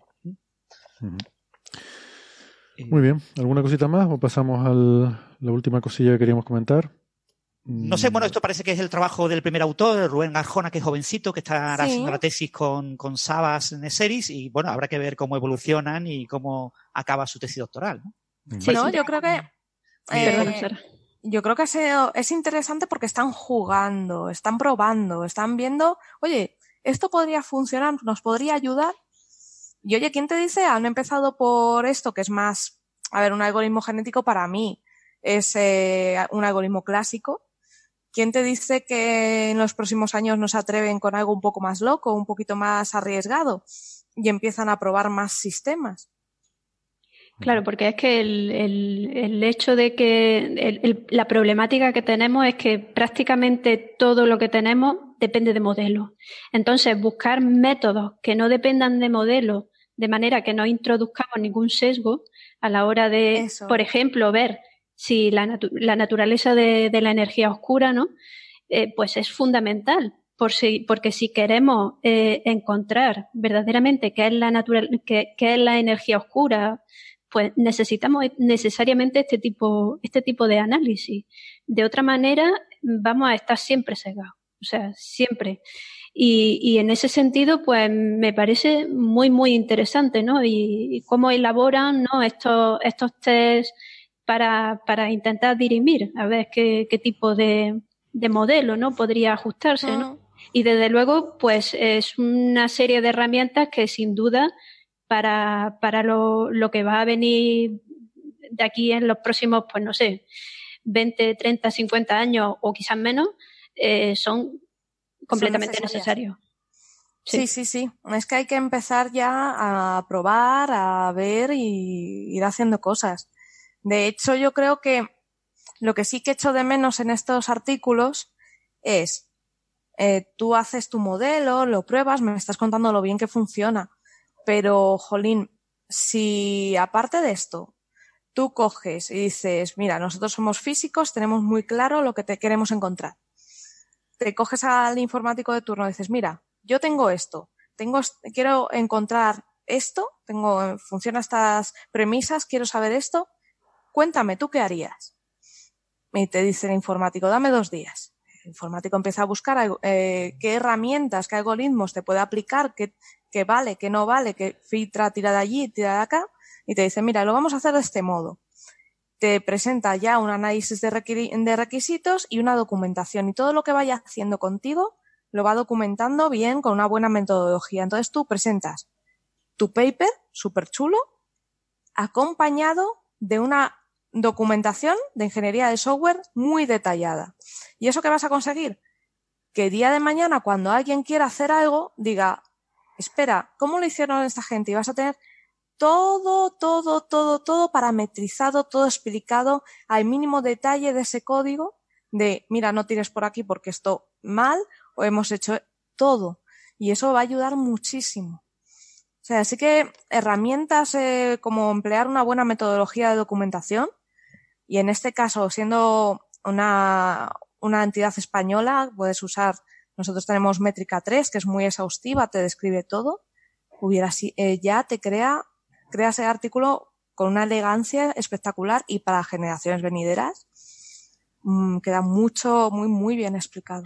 Yo creo que hay ya grupos de, investigación que están empezando a tener esto en cuenta y contratan los proyectos, hmm. algunos proyectos importantes tienen ya equipos de informáticos que se dedican exclusivamente a eso, a, programar. Y sobre todo a documentar, porque tú el día de mañana dices, yo necesitaría una herramienta y ves el artículo de estas personas, empiezas a ver a, a documentación del software y dices, pues mira, sí, este es solo aclarar una cosilla que creo que hemos dicho que, confirmaba, lo que confirma es la tensión. Encuentran la tensión que ocurre en torno a un Z de 1.5, la tensión de, del parámetro de Hubble.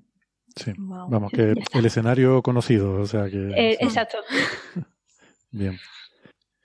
Bueno, muy bien. Pues mm, teníamos otro temita para hoy, pero yo creo que lo vamos a dejar pendiente porque ya vamos para tres horas de programa eh, y yo creo que vamos a ir parando por aquí. Em, algunos tenemos cosas que hacer en la vida. No lo digo por mí, lo digo por algunos otros de, mis compañeros de tertulia, que seguro que sí tendrán algo que hacer. Y desde luego, yo lo que estoy alucinando es que el respetable público sigue todavía aquí. O sea, eh, yo de verdad que, lo flipo. Bueno, creo que menos que antes de despedirnos preguntarles si, si quieren hacer algún comentario, alguna crítica.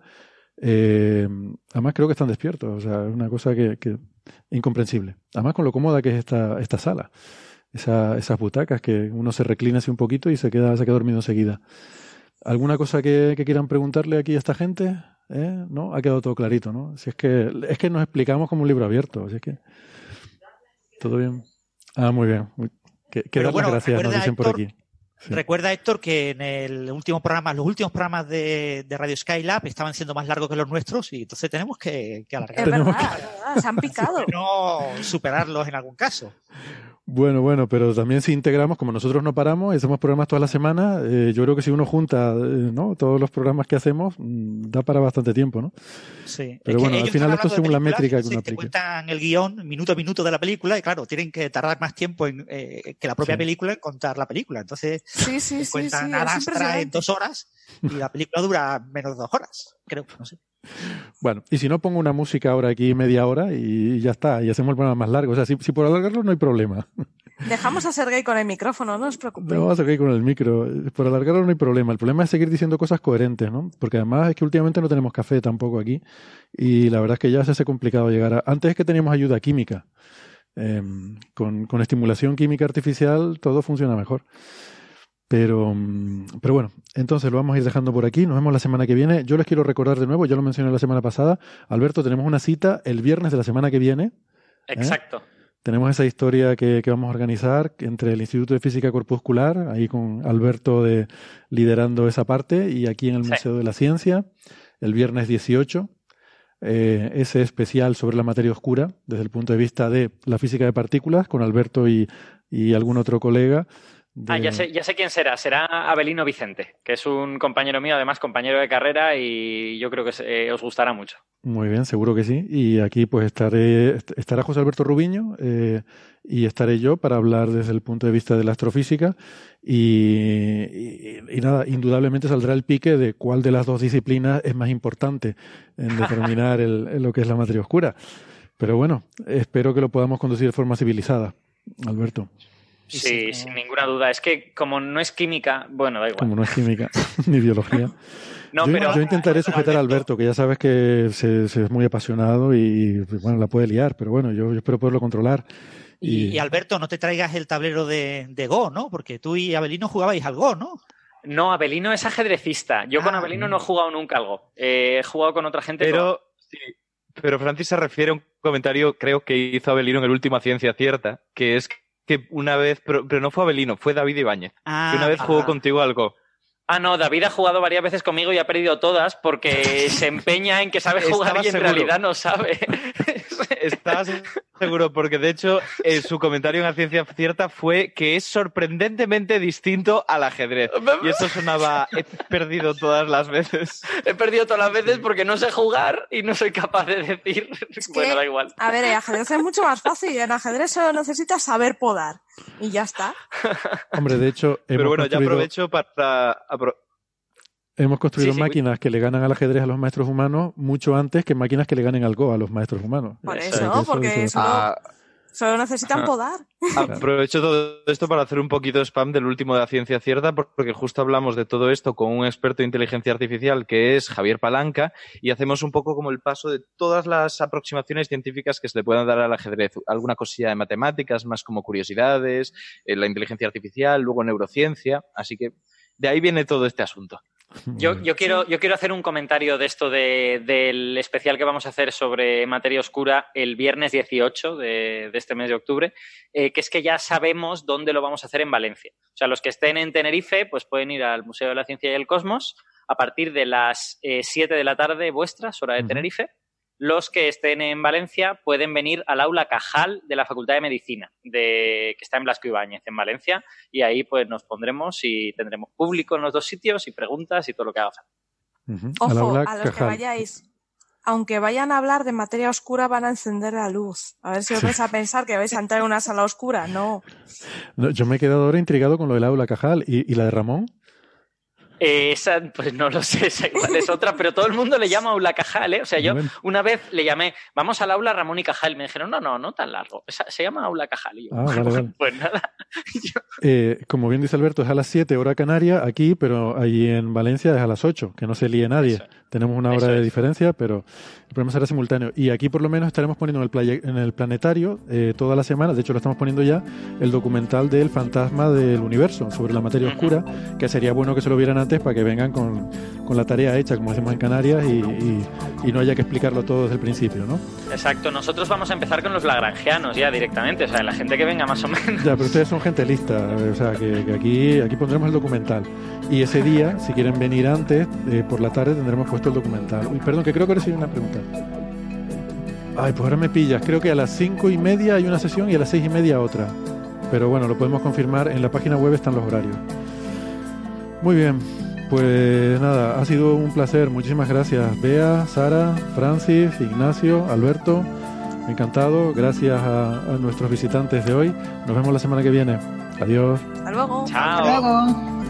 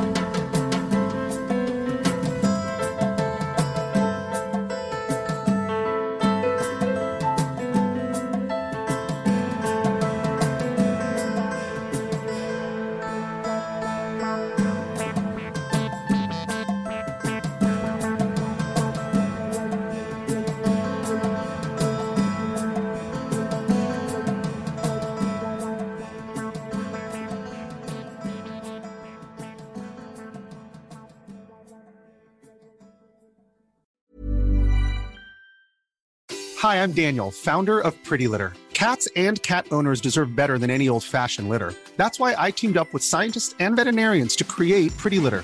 Its innovative crystal formula has superior odor control and weighs up to 80% less than clay litter. Pretty Litter even monitors health by changing colors to help detect early signs of potential illness. It's the world's smartest kitty litter. Go to prettylitter.com and use code ACAST for 20% off your first order and a free cat toy. Terms and conditions apply. See site for details.